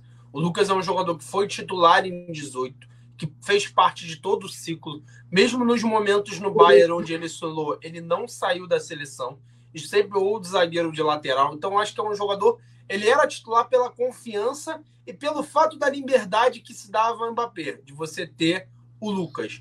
Porém, o Theo, ele, ele tem um. Defensivamente, eu acho que ele tem certas limitações. Mas ofensivamente, ele é o melhor do mundo na posição. Então, você ganhou o Theo Hernandes, que principalmente nos primeiros jogos da Copa, nos jogos ali contra seleções que jogam fechadas, que obrigavam a França a sair um pouco mais, o Theo, era, o Theo e o Mbappé foi uma dupla perfeita. Era um contexto perfeito do lado esquerdo. Eu não acho, só que assim, eu, que eu tô falando, eu caio eu iria desde o início. Eu acho que o Theo é um lateral você não deixa fora. Você adapta o seu time para o Theo jogar. Como ele fez jogando com o Deu, o Parvar é um cara que sai um pouco mais, com o Deu um cara um pouco mais seguro defensivamente. Ele coloca o Cundê do outro lado para o Theo ter um pouco mais de liberdade. Acho que o Theo até amanhã, tá, vamos ver como vai ser esse jogo dele. Até anotei aqui, acho que a função do Theo vai ser importante. Mas ele, então, um cara que tem que estar tá como titular. Mas eu acho que essa confiança do, no Lucas, eu acho que era o que pesava pro, pro Deschamps colocar ele, mas o Theo, indiscutivelmente. Maravilha. Então, Theo aí também. Por enquanto, 2x1 um França, né? Vamos ver aqui agora na zaga. É, Romero ou Konatê? Eu vou de Konatê pela Copa. E você, ô Caio? Eu vou de Konatê também. Konatê, eu acho que o, o, o Konatê ele jogou a fase de grupos ele é, depois ele vem com o, o Pamecano como titular. Acho que não, não se sabe ainda qual vai ser amanhã. Ele treinou com os dois. Ele treinou com um. Ele chegou a treinar com os dois como dupla e depois treinou com um e treinou com outro. É, então não tem. E o Konatê foi muito bem no jogo contra Marrocos. Muito bem. Fez uma partidaça. Foi muito bem na fase de grupo. É um zagueiro que eu gosto mais. Eu, opinião pessoal, acho o Romero talvez um jogador um pouco valorizado demais. Não acho ele esse zagueiro todo que é citado, particularmente, inclusive no Tottenham, falo isso pelo Tottenham. Não é um cara que eu sou extremamente fã. Então eu vou com o Konaté. E pela Copa também, o Konaté, até porque, só para finalizar, o Romero também não conseguiu ser titular absoluto. Ele jogou mais, mas ele trocou com o Lisandro algumas vezes. É, também concordo com você, vou de Konaté também. Então aí tá 3 a 1 França por enquanto. Agora aqui, ó, Otamendi ou Varane? Não sei se o Varane vai ser titular, tem essa dúvida. A gente vai falar mais sobre essa questão é, de, de como é que os times virão a campo daqui a pouco. Né? Mas por enquanto o Varane é ele que entrou em campo contra Marrocos, né? Então por isso que ele figura aí na provável escalação. Agora nesse duelo contra o Otamendi, eu, o Caio, eu vou de Otamendi, viu? Pelo momento, é, e pela importância, a liderança que ele tem nessa Argentina atual, eu vou com ele. E você, vai com o Varane ou Otamendi? Então, o Varane eu botei na minha seleção da Copa, para ser bem sincero. Eu gosto. Eu acho que porque o Varane ele é um cara que a gente fala pouco. É, acho que é um cara pouco falado. Mas ele é um cara. Ele é um tipo de zagueiro que eu acho que ele nunca vai alcançar, talvez, um nível de top 3 top no 3, mundo, de, desse nível muito acima. Mas ele é um cara extremamente seguro e regular. O Varane não erra. E o Varane ele dá muita confiança para os jogadores que jogam com ele. Então eu botei o Varane. Acho que o Varane faz uma grandíssima Copa, alto nível. Mas eu, eu não acho nenhum absurdo, não. Acho que o, o Otamendi também. E eu acho que o que pesou para mim é eu quero ver, eu queria ver o Otamendi amanhã, testado contra o centroavante nesse duelo individual um pouco mais forte para ele, que vai ser o Giroud. E ele provavelmente com o Romero jogando do lado direito, tendo um pouco mais de preocupação com o Mbappé, esse confronto vai ser praticamente direto entre Romero e Giroud. Então, o Romero, o Otamendi faz uma. O Romero não, desculpa, o Otamendi e Giroud.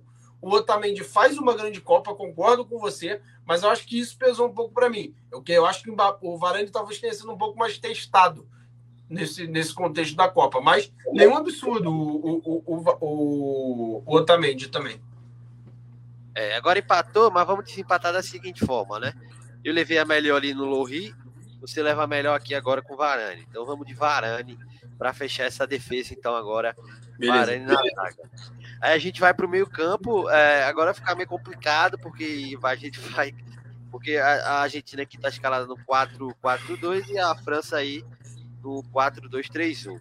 Mas vamos lá, vamos tentar por característica, né? Eu acho que o Chouameni ali, você pode me corrigir, o, o, o Caio, se você achar que não, mas eu acho que dentro os, mil campistas ali da Argentina, o Chouameni ele se, ele se enquadra mais ali com com o McAllister. O que, é que você acha? Ou seria outra, outro jogador? É, eu acho que nessa formação ele é mais com Paredes, o primeiro volante. O Chouameni. Então bora de Paredes. Paredes e Chouameni.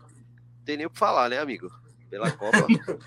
Não tem. Na Copa, o Chouameni faz uma Copa absurda também. Eu confesso que essa eu esperei, eu, lembrando da minha seleção, eu, esper, eu vou esperar o final que eu fiquei entre ele e o Rabat, que também fez uma Copa absurda. Então, acho que a final talvez seja determinante ali. Mas agora, falando sério, o Chouameni, ele faz uma Copa... É, é, o Chouameni, ele consegue corrigir um elo de Kanté em Pogba. Isso tem que ser citado. Porque você, teoricamente, não teria. E o Chouameni, ele é um cara que ele tem a pegada na marcação. Ele é um cara muito forte na marcação. E o Chouameni, ele tem o passe, ele tem o passe curto, ele tem o passe longo. Isso é muito dito dentro do Real Madrid, porque no Real Madrid ele entra para substituir o Casemiro. Ele não consegue entregar no mesmo nível o que o Casemiro entregava no combate físico, na ocupação de espaço defensivamente. Até porque o Chouameni tem 22 anos só, ainda vai evoluir. Mas o Chouameni entrega hoje o Real Madrid um time que joga mais com a posse de bola, um volante com mais característica no passe curto, no passe longo. Um, o Chouameni hoje é esse cara. Então, acho que para mim isso acaba sendo um pouco determinante para escolher o Chouameni como, como para mim, um das grandes da Copa. E não é à toa que custou 80 milhões de euros. E se o Real Madrid espera para comprar, ia pagar o dobro agora. Isso é um fato. Com certeza. O Real Madrid, como foi bem no mercado, né? Chouameni, enfim, é, Camavinga, duas grandes contratações que vieram realmente a troco de bala, pelo que já demonstraram aí no Real Madrid. E o Real Madrid conseguiu vender o Casemiro a um preço fantástico, né? Tem que se ressaltar também isso. O jogador já com idade avançada, né? Então o Real Madrid faz bem, tanto na recomposição como vendendo aí o Casemiro nesse meio campo. É, agora a gente tem aí o, então, o né? Eu nem, nem falei, né? Porque eu não acho que precisa, né? Chouameni realmente nesse duelo contra a parede, só para fechar. É, e agora a gente tem o Rabiot. O Rabiot você colocaria com, nesse duelo aí contra o Depou ou o, Caio? Ou não? É, acho que sim. Acho que sim. Acho que ele ficaria com. Porque pegando essa formação, o Enzo teve um papel um pouco mais solto ali na, na equipe, né? É porque tem um ponto. Se a gente for fazer duelo por duelo, a gente pode botar, a gente vai ter que, eu faria Enzo e, e Rabiot. Mas a gente pode definir o trio, talvez, que aí eu acho que o poderia botar Enzo eu e. Griezmann, talvez. Isso, é isso que eu ia falar. Eu acho que o, que o Enzo a gente pode deixar com o Griezmann, fica mais fácil. Mas, mas fica, fica mais, mais legal o confronto, né? É porque isso. tem o Mac, McAllister ali. É, a gente tem duas opções ali, porque o McAllister ele acaba sendo um, campo, um meio-campo com mais liberdade para pressionar. Então o McAllister vai, vai estar mais à frente. A gente pode ou fazer esse duelo do Enzo com o Rabiot e o Depou com o Griezmann, para ir pra, talvez facilitaria um pouco mais a nossa vida. Ou a, gente, ou a gente pode fazer os duelos mais é, Enzo e Griezmann. É, é porque eu acho que se a gente tivesse que formar um meio-campo, eu acho que a gente formaria com Chouameni, Enzo e Griezmann, né? Isso. Concordo. Então acho que a gente pode ir por esse caminho. É mais a gente fácil. A gente Já coloca pode... os dois ali na, na seleção, porque eu acho que são os dois principais meio-campos. O Depou tem um papel fundamental nessa equipe que é o cara que sai para pressionar, é o cara que ocupa os espaços, é o cara que corrige os problemas desse meio-campo argentino. Mas o Enzo ele é o garoto que entrou na seleção, ele é o garoto que deu o equilíbrio que a Argentina precisava. E, e, e, vamos falar da facilidade de se adaptar. O Enzo começa, entra na equipe da Argentina como primeiro volante.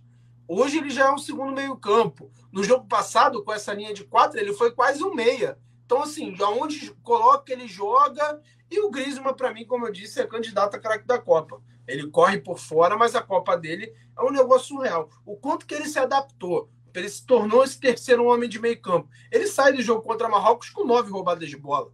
Pô, a gente ninguém nunca imaginava ia ver um Griezmann nesse nível, jogando dessa maneira e, e, e com características diferentes do que ele apresentava na carreira. Um volante que recompõe, um volante que ajuda muito na marcação. E, e, ele equilibrou, porque eu, particularmente, eu não gosto do Dembélé fazendo essa recomposição. Eu acho que o Dembélé é um jogador que acaba falhando demais nessa recomposição defensiva, então aumenta ainda mais a importância do Griezmann no jogo. Aumenta ainda mais a responsabilidade do Griezmann na partida. Então a gente melhor fechar logo o meio-campo, né? Para ficar mais fácil, a gente fecharia ele com o Chouameni, é... Griezmann e Enzo. Beleza? Isso. Isso. Maravilha. Então tá fechado aí o meio-campo e a gente vai pro ataque. Agora o bicho pega. Ou nem tanto. Tá mais, eu acho que tá mais, mais. Acho que a gente não vai levar vantagem aí, viu? Mas vamos lá. Eu acho que o meio-campo a gente pode enca encaixá-lo da seguinte forma, né, o, o Caio? É que você acha? Mbappé, Messi e o Álvares. Agora tem que ter uma menção honrosa ao Giroud. Né?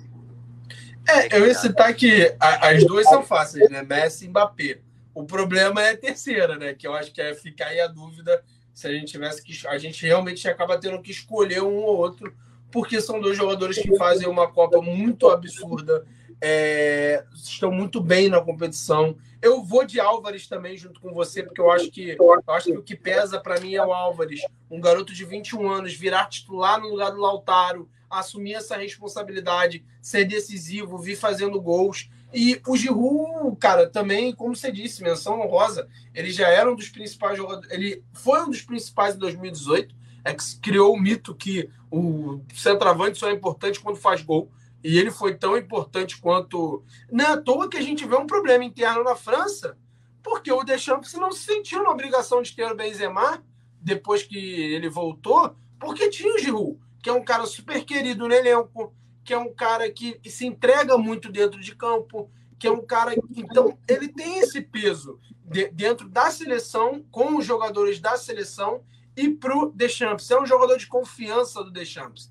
Obviamente, ele ia levar o Benzema, o Benzema seria titular. Mas a partir do momento da lesão, não é à toa que a gente viu, a, a, é, a gente escuta agora que o, o próprio o Benzema não vai para a final porque ficou chateado, porque acha que ele nas oitavas tinha condição de voltar é, e acabou não conseguindo voltar e acabou não sendo liberado para voltar, então não aceitou para a final. São bastidores. A França historicamente ela lida muito mal com esses bastidores. Ela lida muito mal com essas questões. A gente já vê diversos históricos da França com problemas de jogadores ali nessa questão, como eu citei, de bastidores. Então, eu acho que ele acaba contando um pouco para o Deschamps beleza, eu perdi o Benzema, mas eu tenho o Giroud, que é um cara adaptado, todo mundo gosta.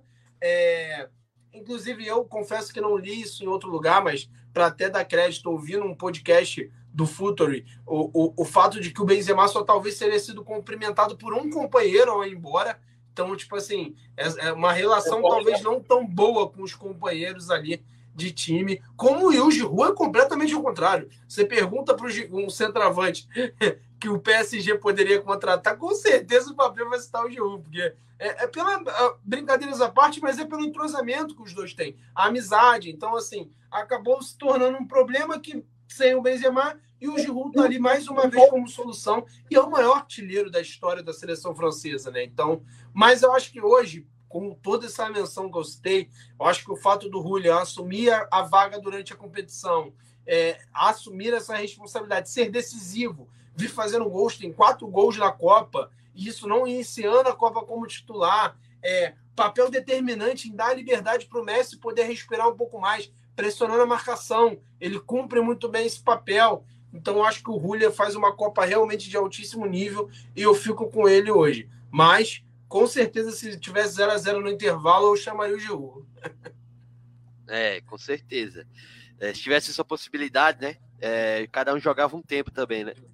Quem sabe? Exatamente. Mas, mas eu acho que dá para fechar dessa forma, é, porque realmente ficaria uma seleção interessante. Mas aí, esse time aí, quem que treinaria ele, hein? É, ah, cara. Leonardo eu tenho... Deschamps? Eu, com toda a menção rosa ao Scaloni, mas eu fico com Deschamps. Eu acho que a gente vai dar muito mérito ao que fez o Scaloni, com razão. O Scaloni, ele, ele tem uma dificuldade, ele perde um jogador titular véspera da Copa, que era o Lo Celso, e ele demora um pouco a, a encontrar esse meio campo. O McAllister, que foi um jogador que a gente falou pouco, mas faz uma grande Copa, ele é determinante para essa para esse encaixe da equipe pós perda do Lo Celso, a entrada do e ele sou e, e, dois pontos que eu gostei muito dele nessa Copa. Corajoso, não tem medo de alterar. Poucas pessoas vão lembrar disso depois da Copa, mas no jogo contra a Holanda, ele tira um atacante e coloca um zagueiro. Se isso é feito aqui no Brasil, o que seria falado? O que, independente se ganhasse ou se perdesse e tudo mais, a, a, pressão da imprensa é muito grande sobre o, o, o, treinador, tanto do Brasil quanto da Argentina. Então, foi corajoso, foi para um esquema de três zagueiros, funcionou. No jogo passado, vai para uma linha de quatro, vê os problemas que teve no jogo com o Brasil, procura corrigir, procura colocar em prática. Funciona, a seleção passa. Então, menção honrosa a ele. Mas o Deschamps, Cara, ele é um cara que. Vencedor de Copa do Mundo já. Chega nessa Copa com o time completamente desmantelado. Você perdeu. O Varane chega machucado. O, o Kanté e Pogba fora da Copa. Ele perde o Nkunku. Ele perde o Benzema. Ele perde as opções dele, porque viram titulares na, na equipe e ele corresponde. E, ele, e, e a França joga um time extremamente arrumado, um time que me parece estar tá muito mais fixa dentro dos jogadores a ideia, o jeito de jogar. Está muito presente dentro desse time. E ele consegue fazer essa seleção funcionar. O Rabiot faz uma Copa absurda. Ele ainda perde o Lucas, que a gente citou. O Theo entra e funciona. Ele potencializa o Mbappé. Ele potencializa o Griezmann. O Griezmann jogando muito. Dembele bem, Giroud bem. Então, cara, você tem essas adversidades depois de um ciclo ruim no quesito de resultado, resultado ruim, jogo que não funciona, jogo que não era tão vistoso, um jogo que não funcionava, e você chegar numa Copa fazer a Copa que ele faz, é realmente impressionante. É, soube dar espaço para os jogadores certos, soube fazer essa mudança do ciclo. A gente está falando de jogadores aqui, Konatê não estava, Theo não estava, Chouameni não estava, eles não estavam na última Copa. Eles são titulares hoje. Daí. Kundê não estava. Fofaná, jogador, 12 jogador, não estava. Muito espaço. O Rabiot era um reserva. Hoje é um titular e faz uma grande Copa. Então, assim, o Pamecano soube dar espaço para certos jogadores que corresponderam. Então, eu acho que hoje eu fico com o Deschamps. Ah, eu, eu, vou, eu vou te confessar que eu tava para votar no, no Scaloni, viu? Mas depois que você falou aí, concordo com tudo. Porque assim, eu, eu, meu voto no Scaloni é da seguinte forma, que para mim ele é um camaleão, porque cada jogo ele aparece com um time diferente, uma novidade. Ele consegue adap se adaptar muito bem ao adversário, né? E se a Argentina chegou até aqui nessa final da Copa, muito em conta dele e de como é que ele extrai o melhor de Lionel Messi. Por quê? Por que digo isso? Porque eu, li, eu tava vendo uma, uma matéria é, de um um levantamento sobre, sobre o Messi.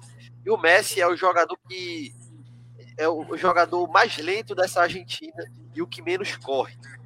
Então, ele é um cara que está fazendo. O Lionel Scaloni é um cara que está deixando o Messi muito solto, muito livre. E isso é muito importante. O Messi está se sentindo muito bem. Você vê isso, o Messi ele, ele não é um cara que está com obrigação é, de marcar ou de voltar. Enfim, é um cara que ele está realmente em campo ali no momento certo, para a hora certa. E extrair isso do Lionel Messi é um grande mérito do, do, do Scaloni.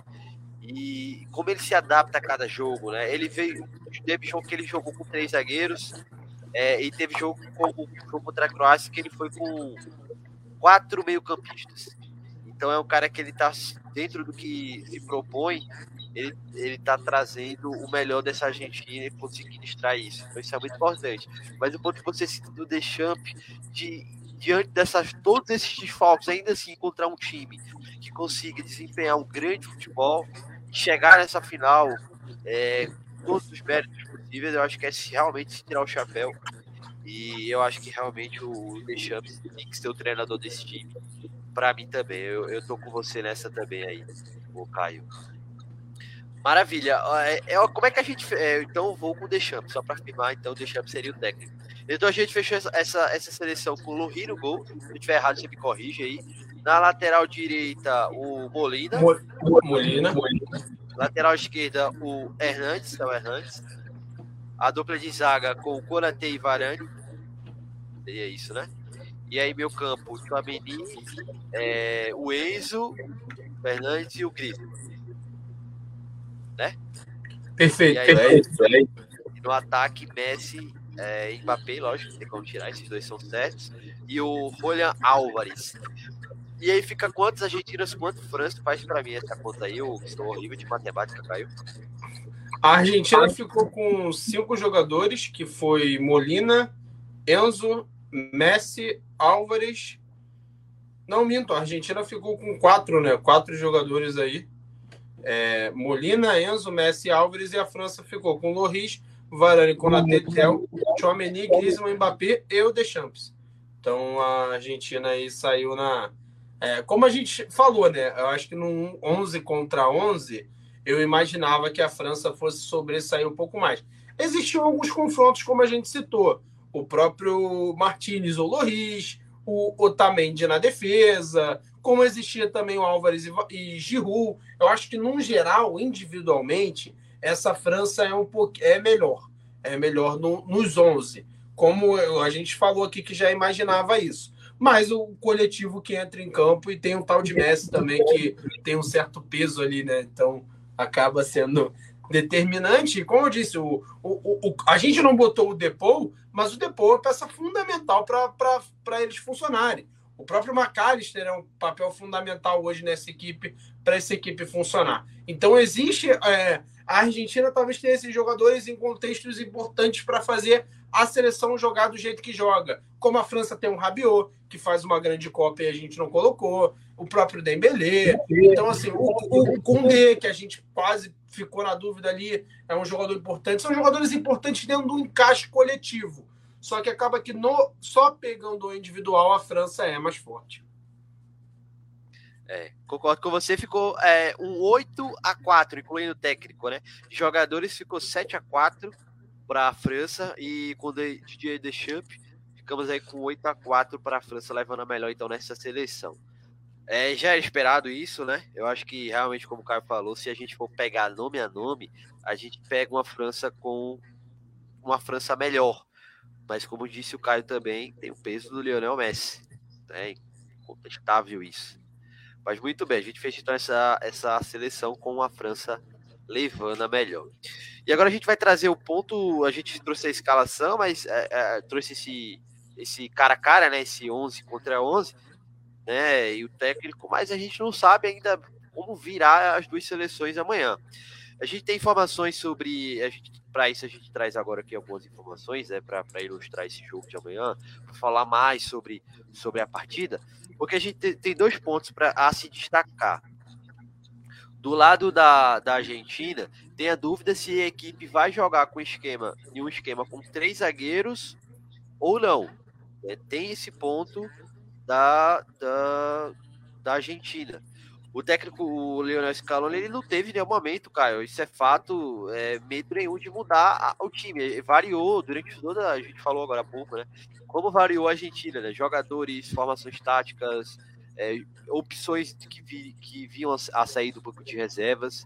É, e aí, para esse jogo contra, para essa final, é certo que o Acuna volta, né? Ele que não jogou contra a Croácia porque estava suspenso, tinha levado amarelo contra a Holanda, então vai voltar o time na lateral esquerda e volta para o lugar do Talhafrico, né? Que foi o titular na última partida. E aí tem a, a dúvida se, se a Argentina vai entrar com Paredes no meio campo ou se o Paredes vai ser sacado para a entrada do Lisandro Martinez.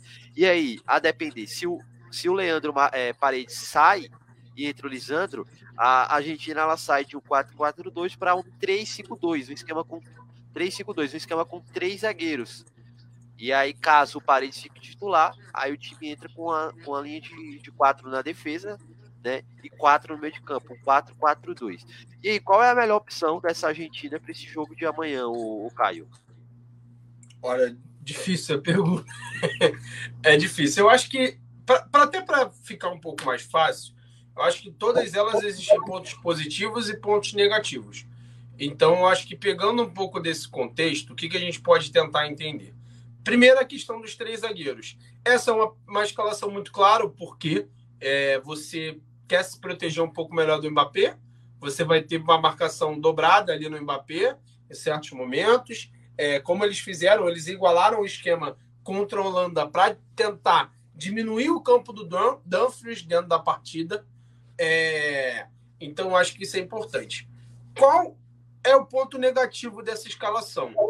É, o primeiro é. Ah, e tem um outro ponto que eu acho que vale citar, que é o que a gente estava falando no pré. Ofensivamente, quando você joga com três zagueiros, o teu ala tem um pouco mais de liberdade. Então você explora um pouco mais os corredores da França, que para mim é uma vulnerabilidade dessa equipe. Como eu disse, o Dembélé não é um cara que recompõe bem, é um cara que eu particularmente não gosto dele dentro desse papel tático. E do outro lado, sem principalmente sem o Rabiot, que é um cara que acaba que a gente até falou disso, né? O Fufaná, talvez para você proteger o teu meio-campo, ele é o cara mais indicado por uma questão física dele, é um cara forte, é um cara mais acostumado à função. Mas para proteger o teu lado, parece que o, o, o Rabiot entendeu melhor a função. O Rabiot é um cara que ocupa melhor os espaços. Então, você então, mas é, é uma vulnerabilidade. A gente viu contra Marrocos a grande dificuldade que teve essa seleção da França, principalmente por esse lado, que o Theo é conhecido por não ser um lateral com características ofensivas, o Mbappé é um cara que não volta, ele não volta, e tá certo, como o Messi não volta, o Mbappé também não vai voltar, faz parte, você, o teu craque tem que estar tá preparado para decidir, então você exploraria um pouco mais esses lados do campo, com os dois alas. o ponto negativo para mim que pode ser o seguinte, você dá liberdade, com essa questão você vai acabar ficando com o Molina lá dentro por causa do Mbappé, porque e você vai dar campo para o Theo. quando essa a gente viu isso quando a, a, França contra a seleção de Marrocos, Marrocos foi com três zagueiros. Quando o Marrocos teve a posse, a, a, França ficou encaixada defensivamente. No primeiro momento, por mais que tenha sido só com quatro minutos, no primeiro momento em que Marrocos teve a, em que a França teve a posse, claramente o Theo tinha todo um corredor muito maior para poder explorar. Então dependeria muito desse encaixe dele com o Depou. O Depou provavelmente seria o responsável pela marcação dele para tentar tirar um pouco dessa liberdade dele, mas você automaticamente você você tira um jogador da tua segunda linha, então você dá mais liberdade para a França dominar aquele setor, mas você teria uma proteção maior. Aí é uma decisão de escolha da Argentina. A Argentina fez um grande jogo com três zagueiros contra a Holanda é, não acho que tenha sido problema três zagueiros ali da virada. Acho que foi uma questão ali de final de jogo. O Vangal surpreende, bota dois centravantes e dá certo. Mas eu acho que é um ponto. É, é, eu acho que hoje talvez seja até a mais indicada para a escalação para essa partida. O, o 4-4-2, hoje, ele, o que, que ele te entrega? Um meio-campo mais forte, talvez uma superioridade numérica no meio-campo. Só que o, o, o, qual é o problema dessa questão? O jogo vai ficar muito centralizado, porque no 4-4-2 a Argentina não tem jogadores com características de ponta. A gente viu isso contra a Croácia. A Argentina teria uma posse maior de jogo. A Argentina teria uma posse, teria um controle maior desse meio. Mas até que ponto isso iria resultar em criatividade, em lances de efetivamente criados ali? Contra a Croácia, não, até os 20 minutos, não vinha funcionando. Foi uma recuperação de bola, uma saída rápida que saiu gol. Mas a França já é um time que joga mais em bloco baixo, que aceita essa condição. Então, eu hoje, entre essas duas, eu enxergo o três zagueiros um esquema melhor. Esse 4-4-2 talvez não me agradaria tanto. E tem um outro esquema, que eu acho que é o menos provável, que é a volta do Di Maria que o que você ganha com a volta do Di Maria? Você perde defensivamente com, a, com o Di Maria. Ele é um jogador que não está 100%, você, ele repõe com mais dificuldade, você obriga o Messi a voltar um pouco mais. Mas qual é o ponto? Você prende o Theo. Porque ele joga ali na direita e você tira o Theo, você coloca um jogador ali, prende o Theo, a participação do Theo, isola um pouco o Mbappé.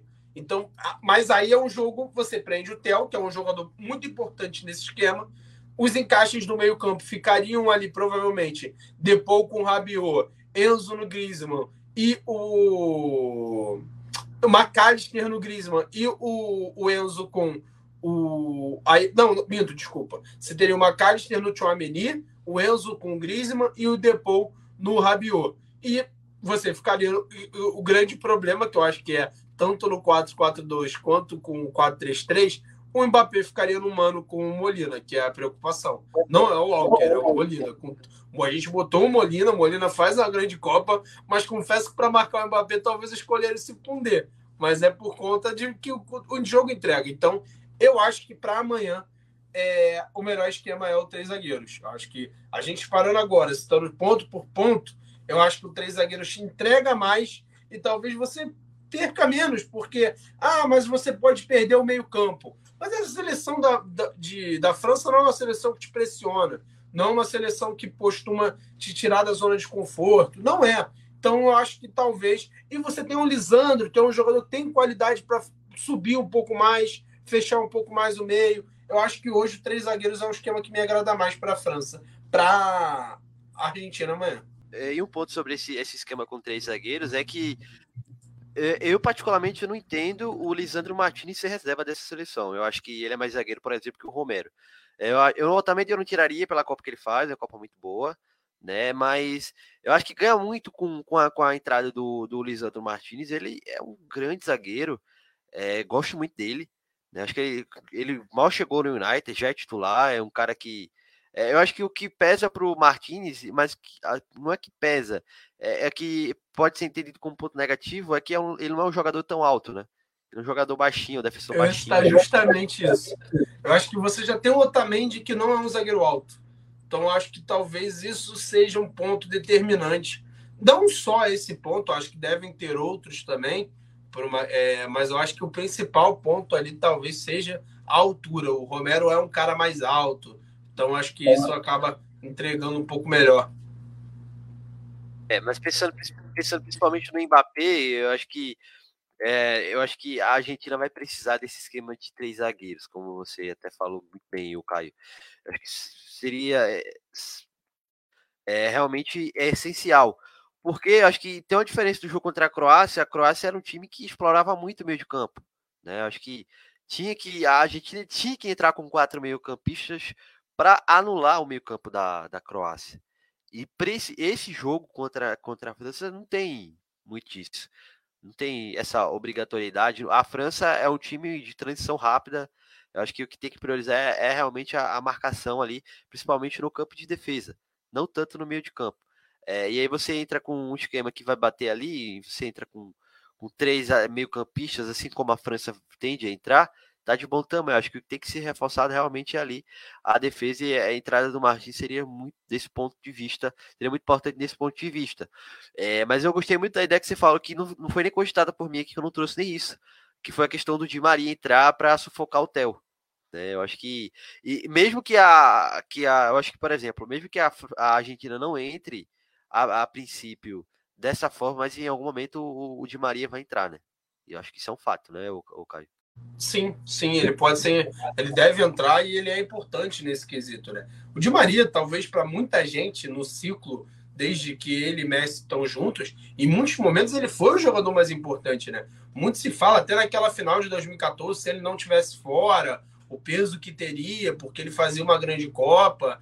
É, nessa, obviamente, ele tem mais limitações é, dele. O, o Messi é mais jogador, tá, gente? Só estou falando dentro da seleção por um contexto que acontecia. Mas eu acho que dentro dessa é, dentro dessa Copa ele já chegou muito com as questões físicas muito difíceis, então acabou não conseguindo voltar. Mas ele não jogou, ele já estava no banco no jogo passado, tá, vai estar tá no banco provavelmente nessa partida e pode ser um jogador importante até nisso que eu citei, assim, de você prender o teu. Você tá talvez perdendo o jogo, muito contra-ataque, você bota, prende o Theo lá com o Di Maria, ou você tá, o jogo tá empatado, o Theo tá tendo muita liberdade com três zagueiros. Eu tento de Maria para tentar segurar um pouco mais ele. Então, assim, é um, são alternativas. É um jogo de xadrez, né? A, a, a, Argentina assumiu muito esse papel durante a Copa, de eu vou, tenho minhas peças aqui que são móveis. Eu posso tirar o Paredes e botar um zagueiro, eu posso tirar o Paredes e botar o Di Maria, eu posso tirar um zagueiro e botar o Paredes. Esse 11 ele é um cara mais móvel para você encaixar o melhor esquema. E tem um outro ponto também que, por conta daquele gol no início, pareceu muito que a ideia de Marrocos foi errada, equivocada, mas não. O, o, os três zagueiros ali para Marrocos poderia funcionar. E até aquele iníciozinho de jogo, um jogo você estava entendendo um pouco o jogo ainda, mas a ideia ia funcionar. Você teria um esquema mais protegido com o Mbappé. O problema é que você perde um zagueiro importante, machucado logo depois. O problema é que você tem um erro individual, que é o quando o cara tenta se antecipar o Griezmann e dali sai o gol. Mas o contexto do três zagueiros eu achava correto para aquela partida. É, foi um golpe muito duro para Marrocos, né? Aquele golzinho logo no início, né? E aí, querendo ou não, desmonta, mas a ideia era muito boa, claramente. Você com três zagueiros, você reforça muito ali e tira de muito do poderio aí, tende a tirar um poderio ofensivo aí da, da seleção francesa, né? Mas eu acho que é isso. Vamos esperar então como a Argentina vê a campo amanhã. Eu acho que eh, eu e o Caio aqui concordou nisso, que realmente o ideal para começar seria esse, esse esquema com, com, com três zagueiros, né? E aí os dois laterais ali também para reforçar essa defesa. Eu não sei se, ô Caio, você acha que vai ser um 3-5-2 ou, ou um 5-3-2? 3-5-2 ou um 5-3-2? Isso. É, se, os dois laterais, se os dois laterais, na verdade, eles vão ficar mais atrás, ou eles seriam mais como alas ali para tentar buscar o ataque? Eu acho que a gente pode ter talvez uma com um com e com sem, e um sem bola, né? Ele vai, depender, vai depender muito da, do momento do jogo, né? Se vai estar no ataque, na defesa, enfim. De como Eu é... acho que o Molina talvez tenha um papel mais defensivo. De, a, até às vezes com bola de se tornar um 4-4-2. Eu, eu acho que talvez com bola ali, em certos momentos e ocasiões dentro do jogo, o Molina não vá subir tanto, porque ele tem o Mbappé ali nas costas dele. Então, assim, é, mas eu acho que em certos momentos, sim, pode ter um 3-5-2. Aí, quando tiver uma saída de 3, a gente pode ter uma saída parecida com o que o Brasil faz, que é o 3-2, que aí o Depou volta um pouquinho mais, até para ficar de olho no Mbappé, ele ocupar mais aquele setor. Então, assim, acho que são algumas alternativas importantes ali que a gente pode ter durante o jogo para esses esquemas. Então, principal, então é isso. Com bola, sem bola, certeza que é um 5-3-2, que vai recuar ali, vai se fechar, vai colocar o, os alas lá dentro para poder se defender, porque tem o Dembele do outro lado também, que faz uma boa Copa. É, então, com bola, com certeza, um 5-3-2. Sem bola, acho que vai variar. 3-5-2, 4-3-3, 4-3-3, não, desculpa, 4-4-2 ou até um 4-3-3. Às vezes o, o Acunha se lança para a última linha, o Acunha, até para quem acompanha no Sevilha, ele de vez em quando ele faz um meia, meia esquerda. Ele e o Teles faz a lateral esquerda. Às vezes acontece. Então ele tem essa facilidade para subir. E eu citei ali no último jogo, ficou muito marcado o lado direito, mas do lado esquerdo, mas o lado direito da França é um lado vulnerável. O Griezmann cresceu muito fazendo esse papel de recomposição é, porque justamente que eu acho que o Dembélé não faz isso bem. Então é um lado ali também para ter uma atenção ali, porque o Griezmann vai ter o Enzo, né, para se preocupar. Então talvez essa você vai sair jogando, fecha numa linha de quatro, a Cunha sobe, pode ser um papel importante também para essa seleção.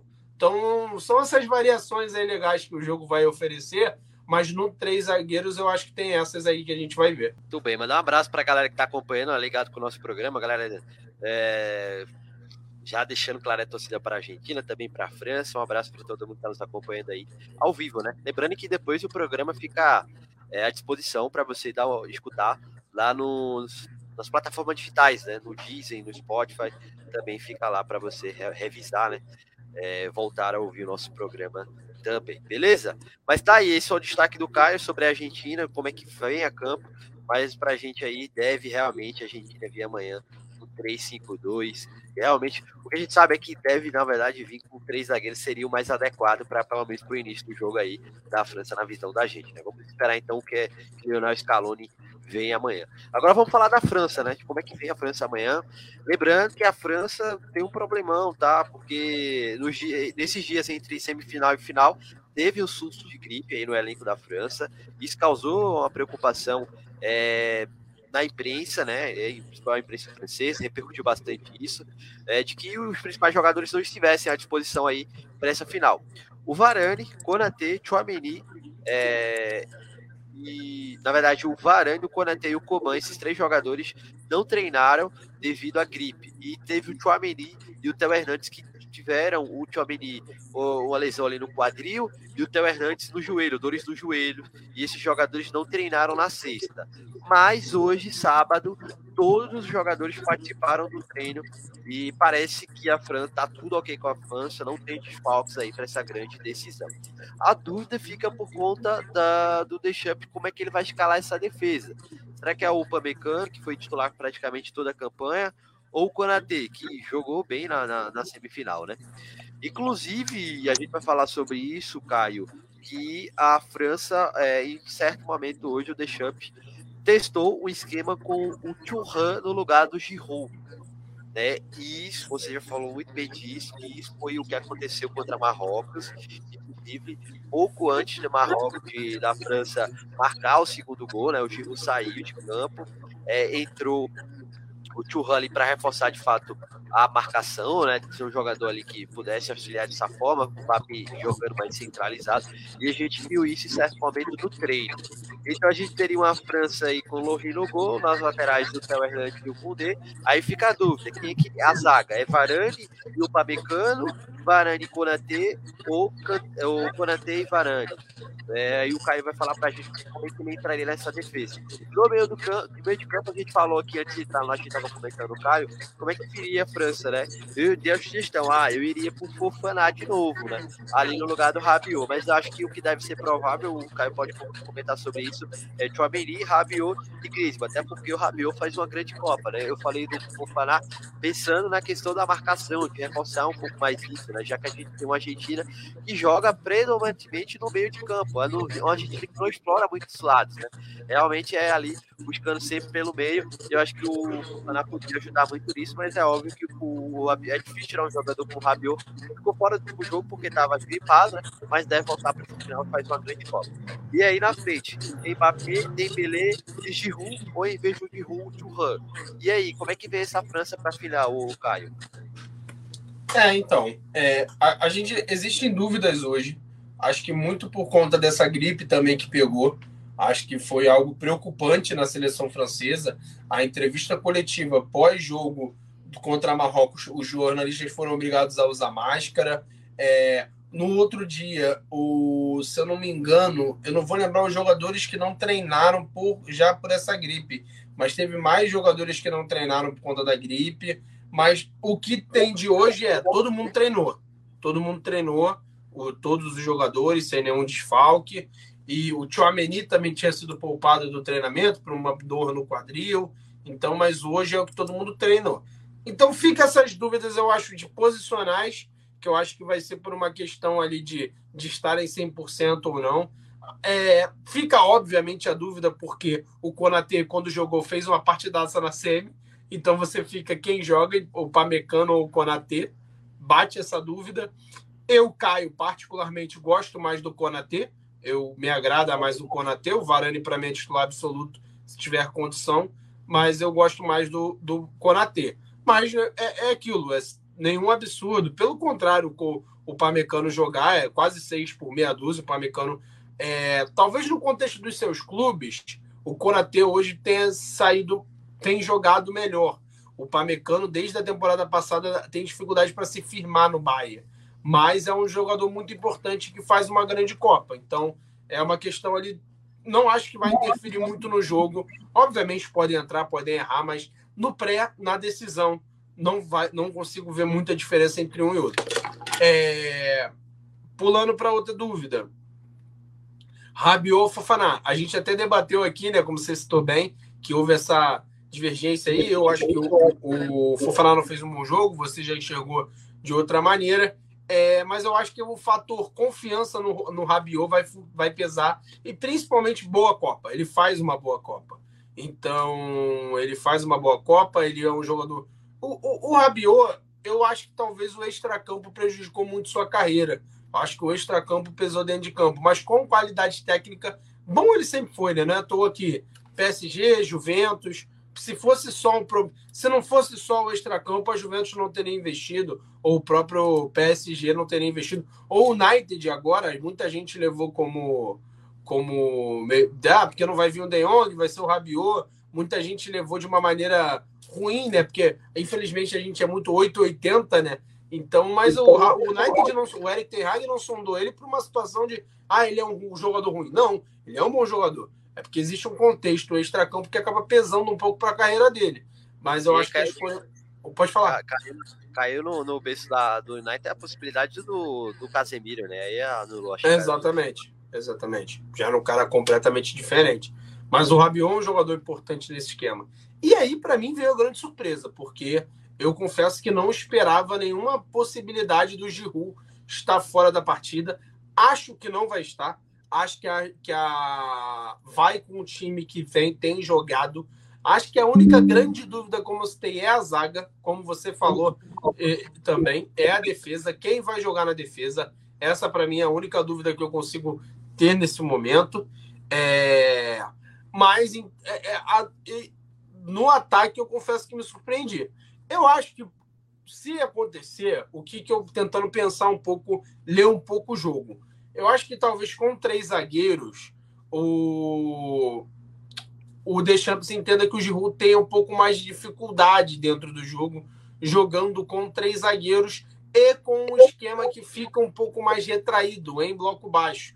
Acho que talvez ele entenda que tem um pouco mais de dificuldade nesse sentido. Então, eu acho que talvez ele pode pensar o seguinte: eu estou vendo meu adversário reforçar o meio, eu vou reforçar o, la o lado direito para pegar o meu ponto esquerdo, que é o Mbappé.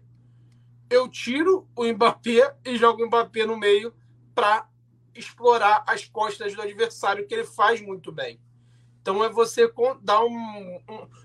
E aí existem muitas questões. Ele pode ter feito isso justamente para botar uma dúvida na cabeça do, do Scaloni. Caraca, o que, que ele vai fazer?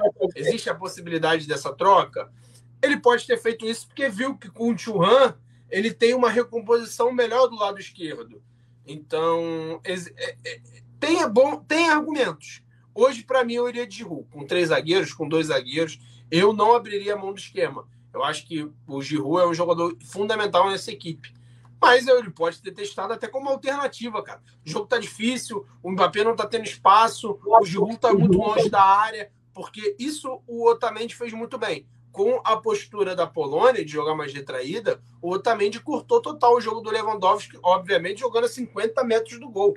Então, assim, que é um jogador que sabe jogar de costas. Então, é, ele pode fazer essa troca. Ele, então, beleza, eu vou botar o Mbappé por dentro e ele vai explorar as costas da defesa dos caras o tempo todo. Ele vai tentar achar espaço ali o tempo todo.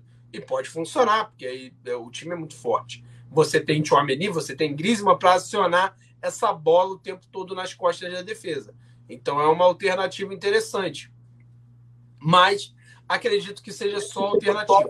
Acredito que hoje não, não consigo ver o Giroud no banco de reservas nessa final. Também acho, acho que na, na, na, na, na França não tem muito o que esperar de mudança tática. Eu acho que é, a questão é a, pe, a peça ali da defesa, né? Realmente se vai ser ali Varane ou Konaté, ou Varane o Panecano, ou Panecano e Varane, mas eu acho que vai ser realmente eu acho que ele vai manter ali, vai voltar, na verdade, com o Panecano junto ali com, com o Varane, né? Só para finalizar. Perfeito, eu acho que é só, é só essa questão realmente é, de quem joga. Acho que o Varane é titular, acho que a dúvida está nos dois ali, quem vai jogar. E confesso que, cara, difícil, hein? bem difícil, porque o Konaté fez uma partidaça contra o Marrocos, foi muito bem no jogo. Muito bem. E só para a gente falar um pouquinho de encaixe né, do, na Argentina, só para falar um pouquinho desse encaixe no Messi, né? Que eu acho que é a grande preocupação aí eu acho que bate muito no jogo do Chouameni. Eu acho que o Chouameni vai ter um papel fundamental para poder parar o Messi. Eu acho que vai ter quase um confronto ali. O, o, o, Messi, a gente tem citado ocasiões que o Messi joga numa última linha. mas ele volta muito para recompor. Ele é esse jogador. Então, ali. Isso talvez seja até uma alternativa, porque você tirando o, o Mbappé do, da ponta e jogando para o meio, você tendo o, o Churran, que é um cara que recompõe melhor, você tira um pouco da responsabilidade do, do Rabiot pelo lado esquerdo. Então você traz um pouco mais ele para o lado. Aí foi o que a gente citou, né? Do Fofaná. Se fosse o Fofaná ali mais do lado do Chouameni. A França, no jogo contra a Dinamarca, se eu não me engano, no, na pré-copa, a França joga com os dois, um do lado do outro, Chouameni e Fofaná. Ela fez os, aqueles amistosos com o Chouameni e Fofaná. Então pode ser uma alternativa. É, não o Fofaná ou o Rabiot, mas um cara mais ao lado do Chouameni, que é o que o Kroos faz com ele no Real Madrid. No Real Madrid hoje o Kroos tem um papel mais de retraído para dar um pouco até mais de liberdade para o Chouameni sair, porque ele tem essa característica. Então, eu acho que esse encaixe no Messi tem um pouco dessa preocupação do de, desse jeito. E a opção pelo Konaté, a gente pode lembrar aqui que o Konaté fez uma das melhores partidas da final da Champions League no duelo contra o Vinícius Júnior. Ele ganhou praticamente todos os lances contra o Vinícius e o lance do gol ele não estava no Vinícius, era o Arnold. Então também no duelo contra o, contra o, o Julian Álvares, o próprio Messi, o Konaté ele tem uma característica que é, é, até para trazer um pouco aqui para o Brasil, para a galera lembrar, o Dedé em 2011, não estou cobrando jogador, gente, pelo amor de Deus, mas o Dedé em 2011 era um jogador que ele tinha como característica o quê? Ele esperava o adversário tomar a decisão, dar o tapa e ele, e ele ia atrás. E ele, ele não se antecipava, ele esperava o movimento e recuperava, porque ele tinha uma explosão nessa saída de recuperação que era muito grande. Perna muito longa também. Então, o, o, o me lembra um pouco isso trazendo característica, é, trazendo essa questão de indicador de desempenho. O Konaté ele tem essa facilidade da recuperação. Até tem um lance marcante, que é um lance, se eu não me engano, o Hakimi dá o tapa para a ponta e ele chega de carrinho e consegue afastar a bola no jogo contra Marrocos. Então ele tem essa característica. Estão pensando tanto no Julian quanto no Messi, e talvez um duelo de um contra um, o, o Deschamps enxergue o Konaté melhor e por isso ele pode ser titular amanhã ponto importante. Acho que isso. A velocidade, né? Muito importante também. Acho que pode ser um ponto que pode pesar em favor dele para esse duelo de amanhã. Fica essa expectativa aí para essa questão da defesa da França, como vai ser escalada essa, essa dupla de zaga, que de fato é realmente a, a única dúvida que a gente tem. Um abraço também aqui, mais gente aqui de, de, desejando apoio aí à França, José Júnior, Emanuel Santana também falou agora há pouco dando apoio à Argentina, né? Um abraço para todos que estão nos acompanhando aí. É, e agora, para a gente finalizar, acho que está com a hora bem avançada, a gente se empolgou muito aqui, hein, Caio? Mas eu acho que o ponto que a gente não pode deixar de destacar é a questão mental, psicológica. Como que chegam essas duas seleções? Caio, eu acho que rapidamente a gente pode destacar isso da seguinte forma. Eu acho que a Argentina, ela tá, eu estava até acompanhando é, um programa esportivo, eu vou até citar aqui o Sport TV, é, o Dorival Júnior, ex-técnico do Flamengo, né?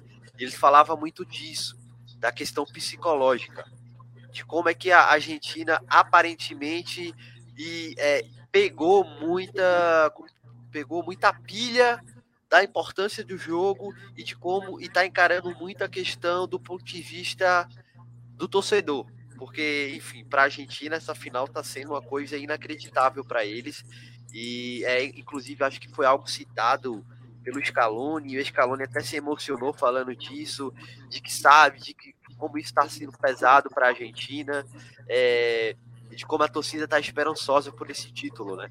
E aí é, o Scaloni hoje, na, na, entrevista coletiva, ele não escondeu em nenhum momento o entusiasmo da, da, da, da Argentina com essa final, né? E de como é, o momento vivenciado pela, pela Argentina é, é esperançoso e assim, é, é, Caio, não tem como citar essa final de Copa da Argentina e não falar do Messi. E de como os jogadores da Argentina e como toda a Argentina, o mundo do futebol, na verdade, está engajado em realmente dar essa Copa para o Messi.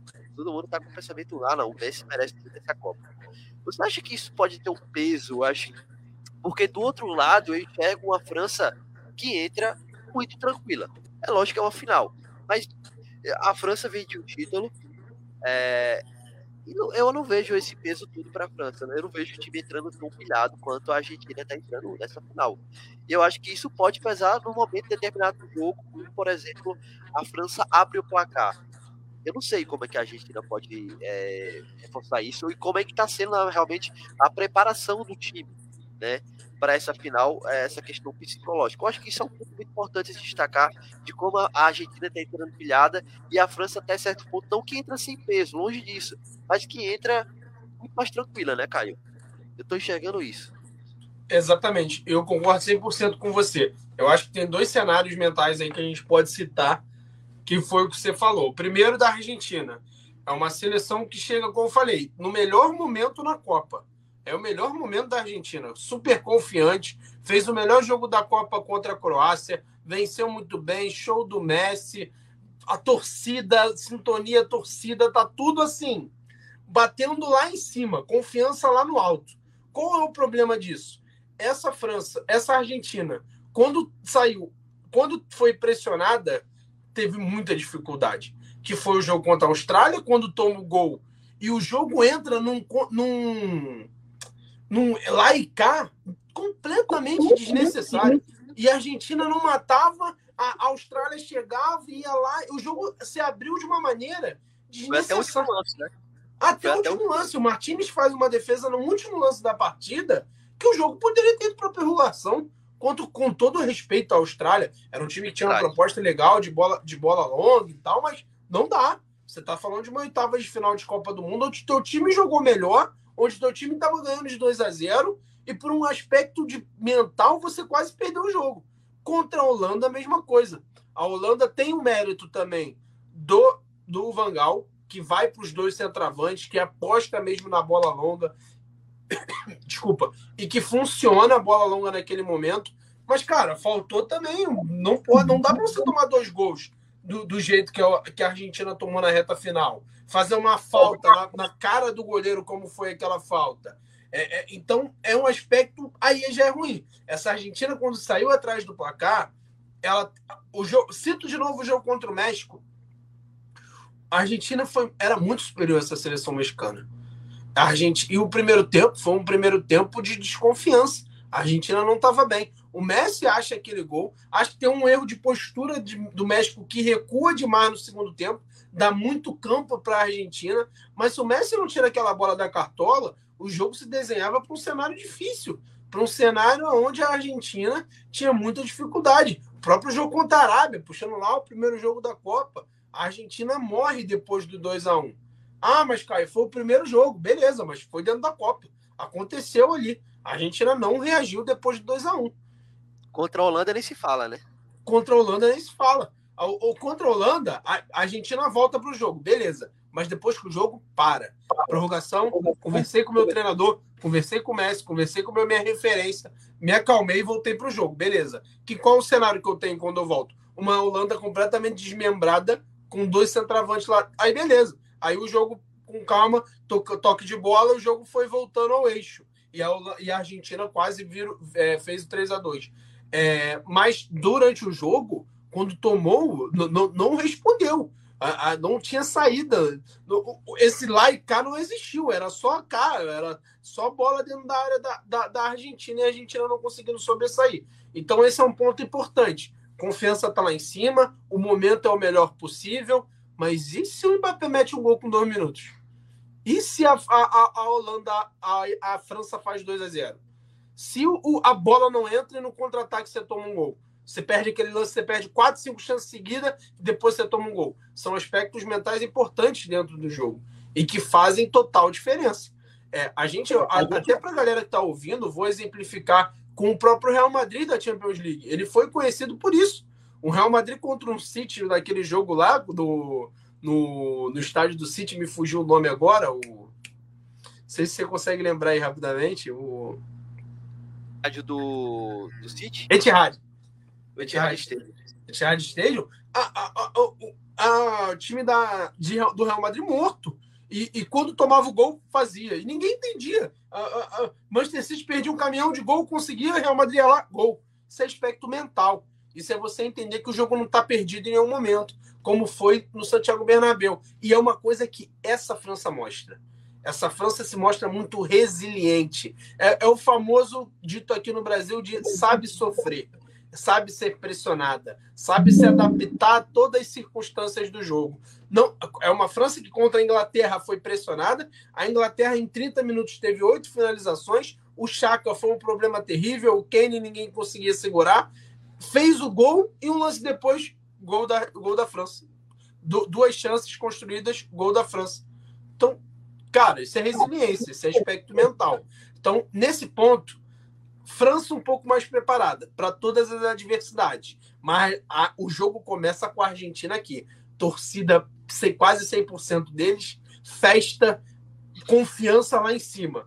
O que o jogo vai proporcionar a gente não sabe. Mas é uma Argentina que chega muito forte na confiança, muito forte no aspecto mental, e uma França que talvez esteja preparada para isso. Muito bem, tá aí o destaque do Caio para a gente fechar essa questão psicológica mental do jogo, que é também muito importante a gente citar isso e dos cenários que o jogo pode trazer.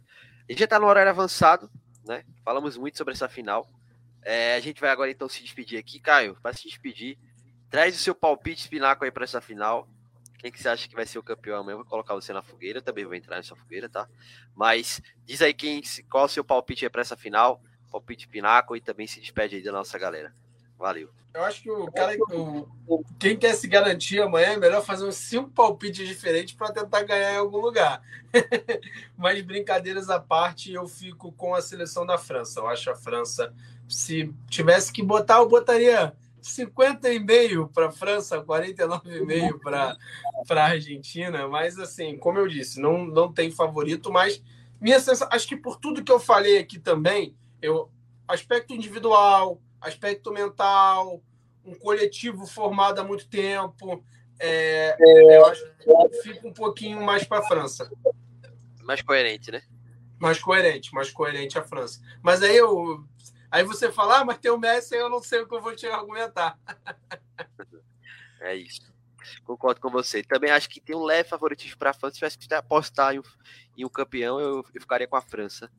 Né? Mas coisa muito leve aí de favoritismo. Mas é isso, na visão da gente, então, França um pouquinho favorita para amanhã, seria campeã também. Caio, valeu, um abraço, viu? Se despede aí dos nossos ouvintes. Valeu, galera. Encerrando aqui a participação no, no Fanáticos por Copa, foi muito legal. Queria fazer esse agradecimento a você, Nelson, pelo convite. Foram dias e voltados para a Copa, 64 jogos assistidos Vou completar amanhã, consegui assistir todos os jogos. Confesso que uns não, alguns não consegui assistir na hora, mas vi depois, consegui ver todos os jogos. Então, momento de muito estudo, muita preparação também para a gente que quer seguir nessa coisa maravilhosa na profissão que é o esporte. Então, foi um momento muito legal. Foi uma Copa muito bacana. Infelizmente, a gente não está aqui falando sobre a nossa seleção, mas faz parte. Acho que a gente que gosta de futebol, que é apaixonado por isso, torce amanhã pelo pelo bom jogo, pelo jogo bonito. Opa, tive um pequeno problema de conexão, tô entrando aqui pelo modo 2, Caio, mas acho que você se despediu muito bem do pessoal, né? Foi, já, já fiz, já me despedi, mais uma vez te agradecer, agradecer a todos aí pela participação e lembrando que amanhã tem também aqui o nosso é, é, nosso último Fanáticos por Copa para falar sobre essa grande final entre França e Argentina. Muito bem. Meu notebook descarregou, não aguentou a parada, mas agradecer ao Caio pela participação, não só hoje, mas durante toda a Copa do Mundo, né? Fica aí o agradecimento também a toda a equipe. Acho que amanhã tem mais. Amanhã tem mais fanáticos por Copa, às 8 da noite, para repercutir toda a final. Então a gente conta aí com a sua participação. E boa sorte, né? Boa sorte para a França e a Argentina, que seja uma grande final, um grande jogo, que a gente possa assim, desfrutar de um grande momento aí. Com certeza será histórico para o futebol, né? Então agradecer ao Caio, a você que nos acompanhou, esteve com a gente na companhia, a gente volta amanhã. E para você que tá quiser acompanhar depois, nosso programa vai ficar salvo então aí nas plataformas digitais, Spotify, Disney, pode acompanhar o nosso é, nosso programa. É isso aí, o melhor do futebol, passando a emoção que você já conhece. Até a próxima. Valeu!